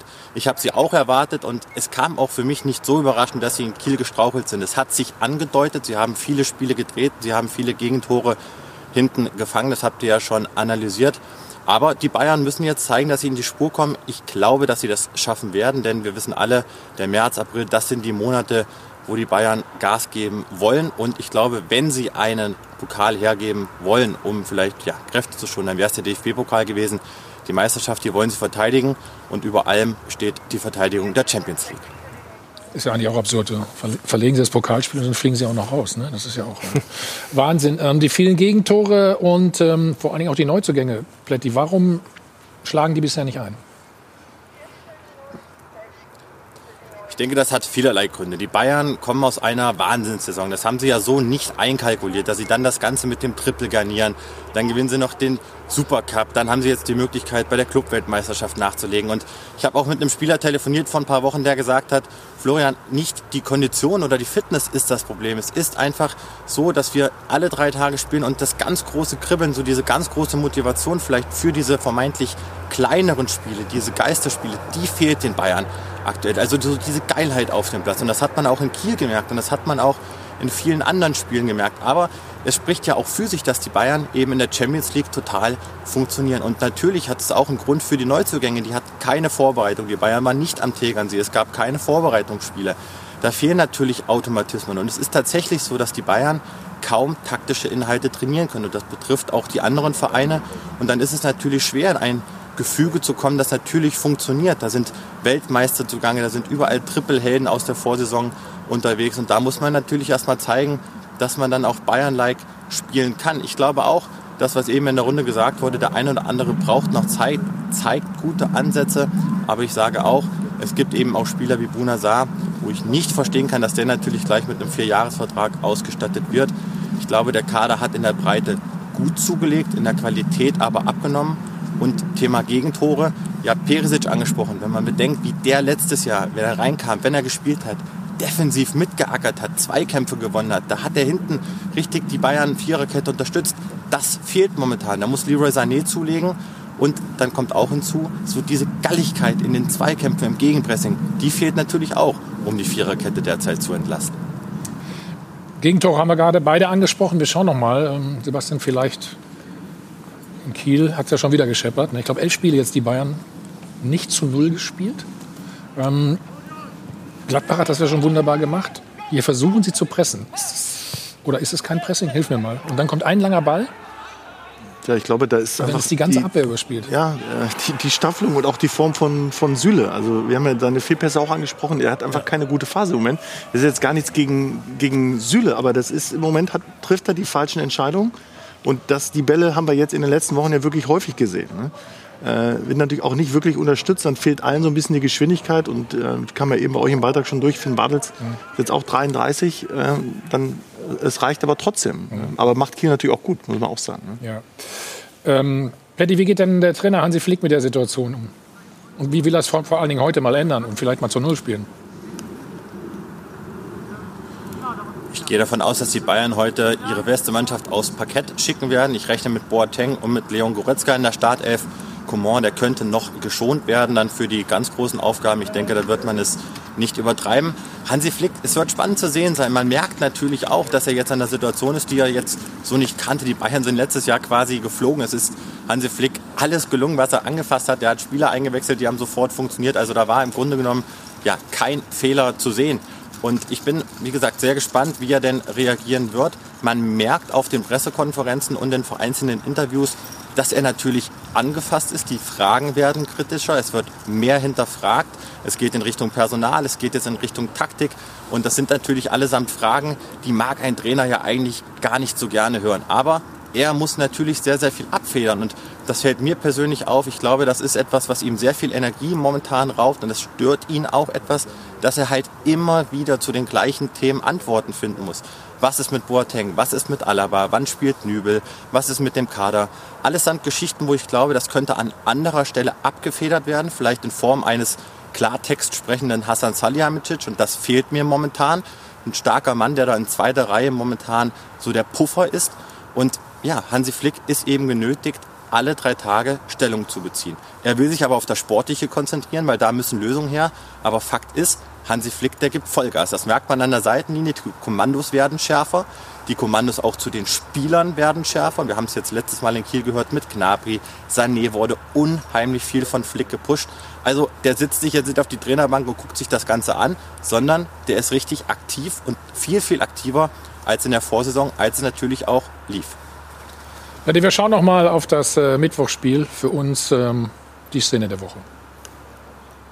Die Szene der Woche wird Ihnen präsentiert von LEDVANCE. Smartes Licht für zu Hause.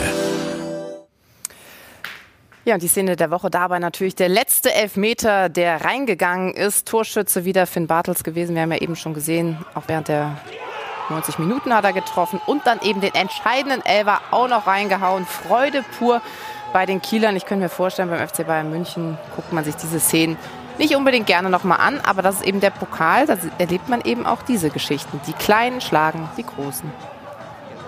Die Szene der Woche wurde Ihnen präsentiert von LEDVANCE. Smartes Licht für zu Hause. Wir haben eben ja auch darüber gesprochen, Hansi Flick hätte gern ein paar andere Spieler gehabt. Die hat er nicht bekommen. Gibt es da Ungereimtheiten zwischen ihm und dem Sportdirektor? Ich habe es verfolgt, was der Kollege Hellmann gesagt hat. Ich denke, dass ja, allesamt die Entscheidung getroffen haben für die Spieler, die gekommen sind. Meine Information geht in die Richtung, dass auch Hansi Flick dann am Ende mit den Spielern, die gekommen sind, ja, zufrieden gewesen sein soll. Man hat sich da im Konsens drauf verständigt. Es gibt ja bei dem FC Bayern wöchentlich, derzeit auch mal alle nur zwei Wochen, die Runden, wo eben über die Personalien gesprochen wird. Also ich glaube nicht, dass das Einzelfallentscheidungen sind, die dann am Ende Hassan Salihamidzic alleine trifft. Aber gerade auf der Position des Rechtsverteidigers, da gab es seit eben Amtsübernahme von Hansi Flick immer wieder Ungereimtheiten. Das mündete in dem ersten öffentlichen Streit zwischen Salihamidzic und Flick in Doha im Wintertrainingslager. Da gab es Namen wie Benjamin Henrichs, wie Dodo von Schachtjör Donetsk, allesamt Spieler, die Hansi Flick gerne hätte. Am Ende kam Odriozola und der hat im Grunde genommen gar keine Rolle gespielt. Und jetzt hat man mit Bunasan einen Spieler geholt, wo ich auch weiß, dass Hansi Flick viel Potenzial in ihm sieht. Punkto Schnelligkeit, punkto Flanken. Und das hat er auch schon bei seinem Verein in Marseille gezeigt. Der Rechtsverteidigermarkt ist natürlich sehr, sehr schwer, aber ich glaube schon, dass man ja, Spieler verpflichtet hat, wo ich jetzt am Anfang auch gedacht habe, das kann man machen. Choupo-Moting als Lewandowski-Ersatz, der in der Kabine funktioniert, auf dem Platz funktioniert, das ist in Ordnung. Aber auf ein, zwei Positionen, da müssen sie zulegen und es überrascht mich, dass sie das im Winter derart ausschließen. Das spricht aber auch dafür, dass die Bayern dann im Sommer ja, einiges tun werden und auch müssen, gerade in der Innenverteidigung oder im zentralen Mittelfeld. Florian, vielen Dank. wie sagen wir so schön, schönes, äh, schönes Spiel, ne? Danke und viel Spaß euch noch. Haben wir die ganze Zeit, ne, Sven, oder? Ja. ähm, wie kommt die Bayern jetzt raus? Mit Ruhe. Also so eine Saison bedeutet Aber du auch weißt, immer, es ist ja immer unruhig, ne? Dann, wenn, ja, wenn ja, ja, die Ergebnisse ge- nicht stimmen. Genau deswegen sage ich es ja. Also es ist, eigentlich müssen wir nur eins tun. Was gerade passiert, ist Ressourcenmanagement. In einem verkürzten Zeitraum die gleiche Anzahl an Spielen. Das heißt, das, was, was die Bayern gerade erfahren und auch andere Clubs, die international gespielt haben, Dortmund genauso, RB genauso, ist, dass sie einfach ähm, über diese, diese Saisonphase hinwegkommen müssen. Und ich glaube, es gab durchaus immer Jahre, wo es eine zähe Phase gibt und du musst in die Crunch-Time kommen. Die Crunch-Time geht ab März los. Am besten bist du in allen Wettbewerben. Und wenn du in allen Wettbewerben bist, dann, dann musst du topfit sein. Dann hast du auch einen anderen Rhythmus, hast die Gruppenspiele Champions League nicht mehr.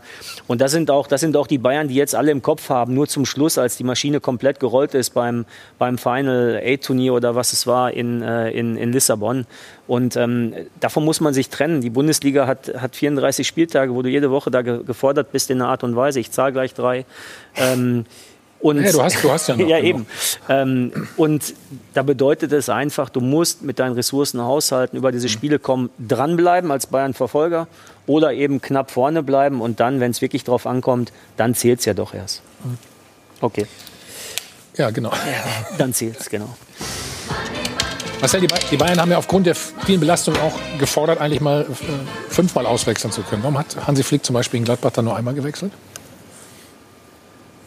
Weil er Nicht überzeugt nicht ist, gesehen hat, er hat die ganze Woche mit den, mit den Spielern auch trainiert, also so, so, was da an Training übrig geblieben ist. Aber er, er, das macht er doch nicht, weil er, weil er uns zeigen will, ich, ich wechsle nicht, sondern weil er nicht die Chance gesehen hat, mit den Spielern, die er jetzt reinbringen könnte, so ein Spiel besser zu gestalten, als mit denen, die da jetzt gerade drauf sind. Und da, ja, wenn du keine Rest wenn du Ressourcenmanagement, zu- um Ressourcen zu managen, müsstest du Ressourcen haben oder ihnen trauen. Wenn du siehst, Goretzka ist nicht da, Kimmich ist nicht da, selbst die großen Bayern, ui. Wo- Wobei ich da schon sagen darf, also ich fand schon, dass Bayern in der zweiten Halbzeit schon hinten raus sehr dominant war und 3-3 erzielen kann. Und da kann Wechsel auch den Flow des Spiels zerstören. Also es ist immer, äh, Wechsel ist, ist, ist nicht mal das Allheilmittel. Manchmal ist es auch besser draufzulassen, wenn das Spiel gut funktioniert. Und besser als gut, sehr gut kann man nicht spielen. Und ich glaube, das hat er auch gesagt im Interview. Und dann ist das durchaus auch mal ein, äh, ein Mittel, eben nicht zu wechseln. Also manchmal zerstört das auch das gute Spiel äh, durch viele Wechsel. So, gleich müssen wir noch die Frage der Woche natürlich auflösen. Äh, Und ähm, Schalke kauft scheinbar weiter ein. Ne? Zwar ein bisschen äh, erfahrene Spieler, sage ich mal, an der Stelle. Also darüber reden wir gleich. Und äh, was mit Holger Badstube ist, kann uns Sven vielleicht gleich auch noch verraten. Wie immer nach uns, Bur Landstein mit Jochen Stutzki. Jochen, welche Themen hast du heute? So, wir sind mal zurück beim Check 24 Dollpass und wollen natürlich die Frage der Woche auch noch auflösen. Laura, bitte. Wir haben gefragt, wer ist eigentlich Bayernjäger Nummer eins? Im Netz äh, sind unterschiedliche Meinungen unterwegs. Bayern wird Meister und braucht sich nicht ansatzweise dafür strecken. Die Herausforderungen sind schlicht zu unfähig. Oder auch hier, wenn jemand die Qualität hat, die Bayern zu ärgern, dann sind das Leipzig und Dortmund. Leider lassen sie aktuell alle Chancen aus, das auch unter Beweis zu stellen. Und wir haben natürlich auch auf sport1.de gefragt. Das ist am Ende das Ergebnis. Also 44 Prozent sagen Bayernjäger Nummer eins RB Leipzig, 23 Prozent sind für Borussia Dortmund, 11 Prozent für Union Berlin, nur 2 Prozent für Bayer Leverkusen. Eine Frechheit, möchte ich mal sagen, an dieser Stelle. Und keiner sagt 20 Prozent. Also das war zumindest die Abstimmung auf sport1.de. Und jetzt haben sie sich uns auch noch angerufen. Das sagt das Dopafon. Ich bin der Meinung, dass Dortmund Bayernjäger Nummer eins ist. Die kommen wieder und das wird noch eine spannende Saison werden. Bayernjäger Nummer eins sind ganz klar die Leipziger. Sie haben einen sehr guten Trainer und eine starke Mannschaft. Union Berlin ist der Bayernjäger. Es gibt keinen Bayernjäger. Keiner der Mannschaften hat das Potenzial für eine deutsche Meisterschaft und der FC Bayern wird wie immer deutscher Meister. Ich finde, es gibt überhaupt gar keinen Bayernjäger. Wenn man sich die Tabelle anguckt, sieht man, wie alle Mannschaften vorne sich die Punkte abnehmen und Bayern sitzt zu Hause und lacht sich kaputt. Das war nicht ganz falsch, die letzte Das war ne? eine Expertise, die ist schwer zu widerlegen. Und die Stimmfarbe auch etwas Ruppert geprägt, glaube ich, am Ende. Ne? Würde ich es mal meinen. Ja. Sven, erzähl noch, was ist mit Holger Bartstuber? Was soll sein? Du, du, möchtest. Der ist ja noch im Verein bei dir, oder nicht? Ja, der ist noch im Verein. Ähm, wir haben, wir haben eine sportliche Entscheidung getroffen, dass Holger nicht zum Kader der ersten Mannschaft gehört. Holger verhält sich extrem professionell äh, in, in der zweiten Mannschaft und das ist der Weg, der besprochen ist. Was ist mit Hünteler? Sebastian, was weißt du, was glaubst du zu Schalke? Ich gehe davon aus, dass äh, heute Abend ein, eine Rückholaktion verkündet wird und der 37-jährige Altverdiente, wie lange war er da? Sieben Jahre Schalke. Jedes zweite Spiel ein Tor. Spielt bei Ajax jetzt noch, ne? Ja, ja, ja. Hat gerade ein Tor gemacht wieder, also reingekommen. Also ich, Ibisevic haben sie auch versucht. Wenn es am Ende funktioniert, ist gut. Also jeder Strohhalm. Rafinha haben wir gehört. Ja. Ja, ja, gut, okay. ich Ich auch mach dir Vorschlag. Wir reden, nächste, ja wir, reden nächste, ja wir reden nächste Woche drüber. Ne, wie immer. Nach der englischen Woche sind wir wieder schlauer, wissen wir auch, wer kommt, wie immer nach uns sitzt. Sven, vielen Dank erstmal. Entschuldigung, das wollte ich noch mal sagen. Alles, alles Gute. Ja? Danke für die viel Spaß gemacht. An euch auch, Marco, Sebastian. Alles Gute, Marcel und äh, Alex. Jetzt geht's weiter mit Paul Lunchtime. Sie kennen das schon. Mit Jochen Stutzki. Viel Spaß dabei. Schönen Sonntag. Wenn wir gehen ein bisschen Schneemann bauen oder was machen wir jetzt draußen? Also Prost und äh, bleibt gesund. Bleiben Sie gesund. Bis nächste Woche. Tschüss. Laura, danke. Prost.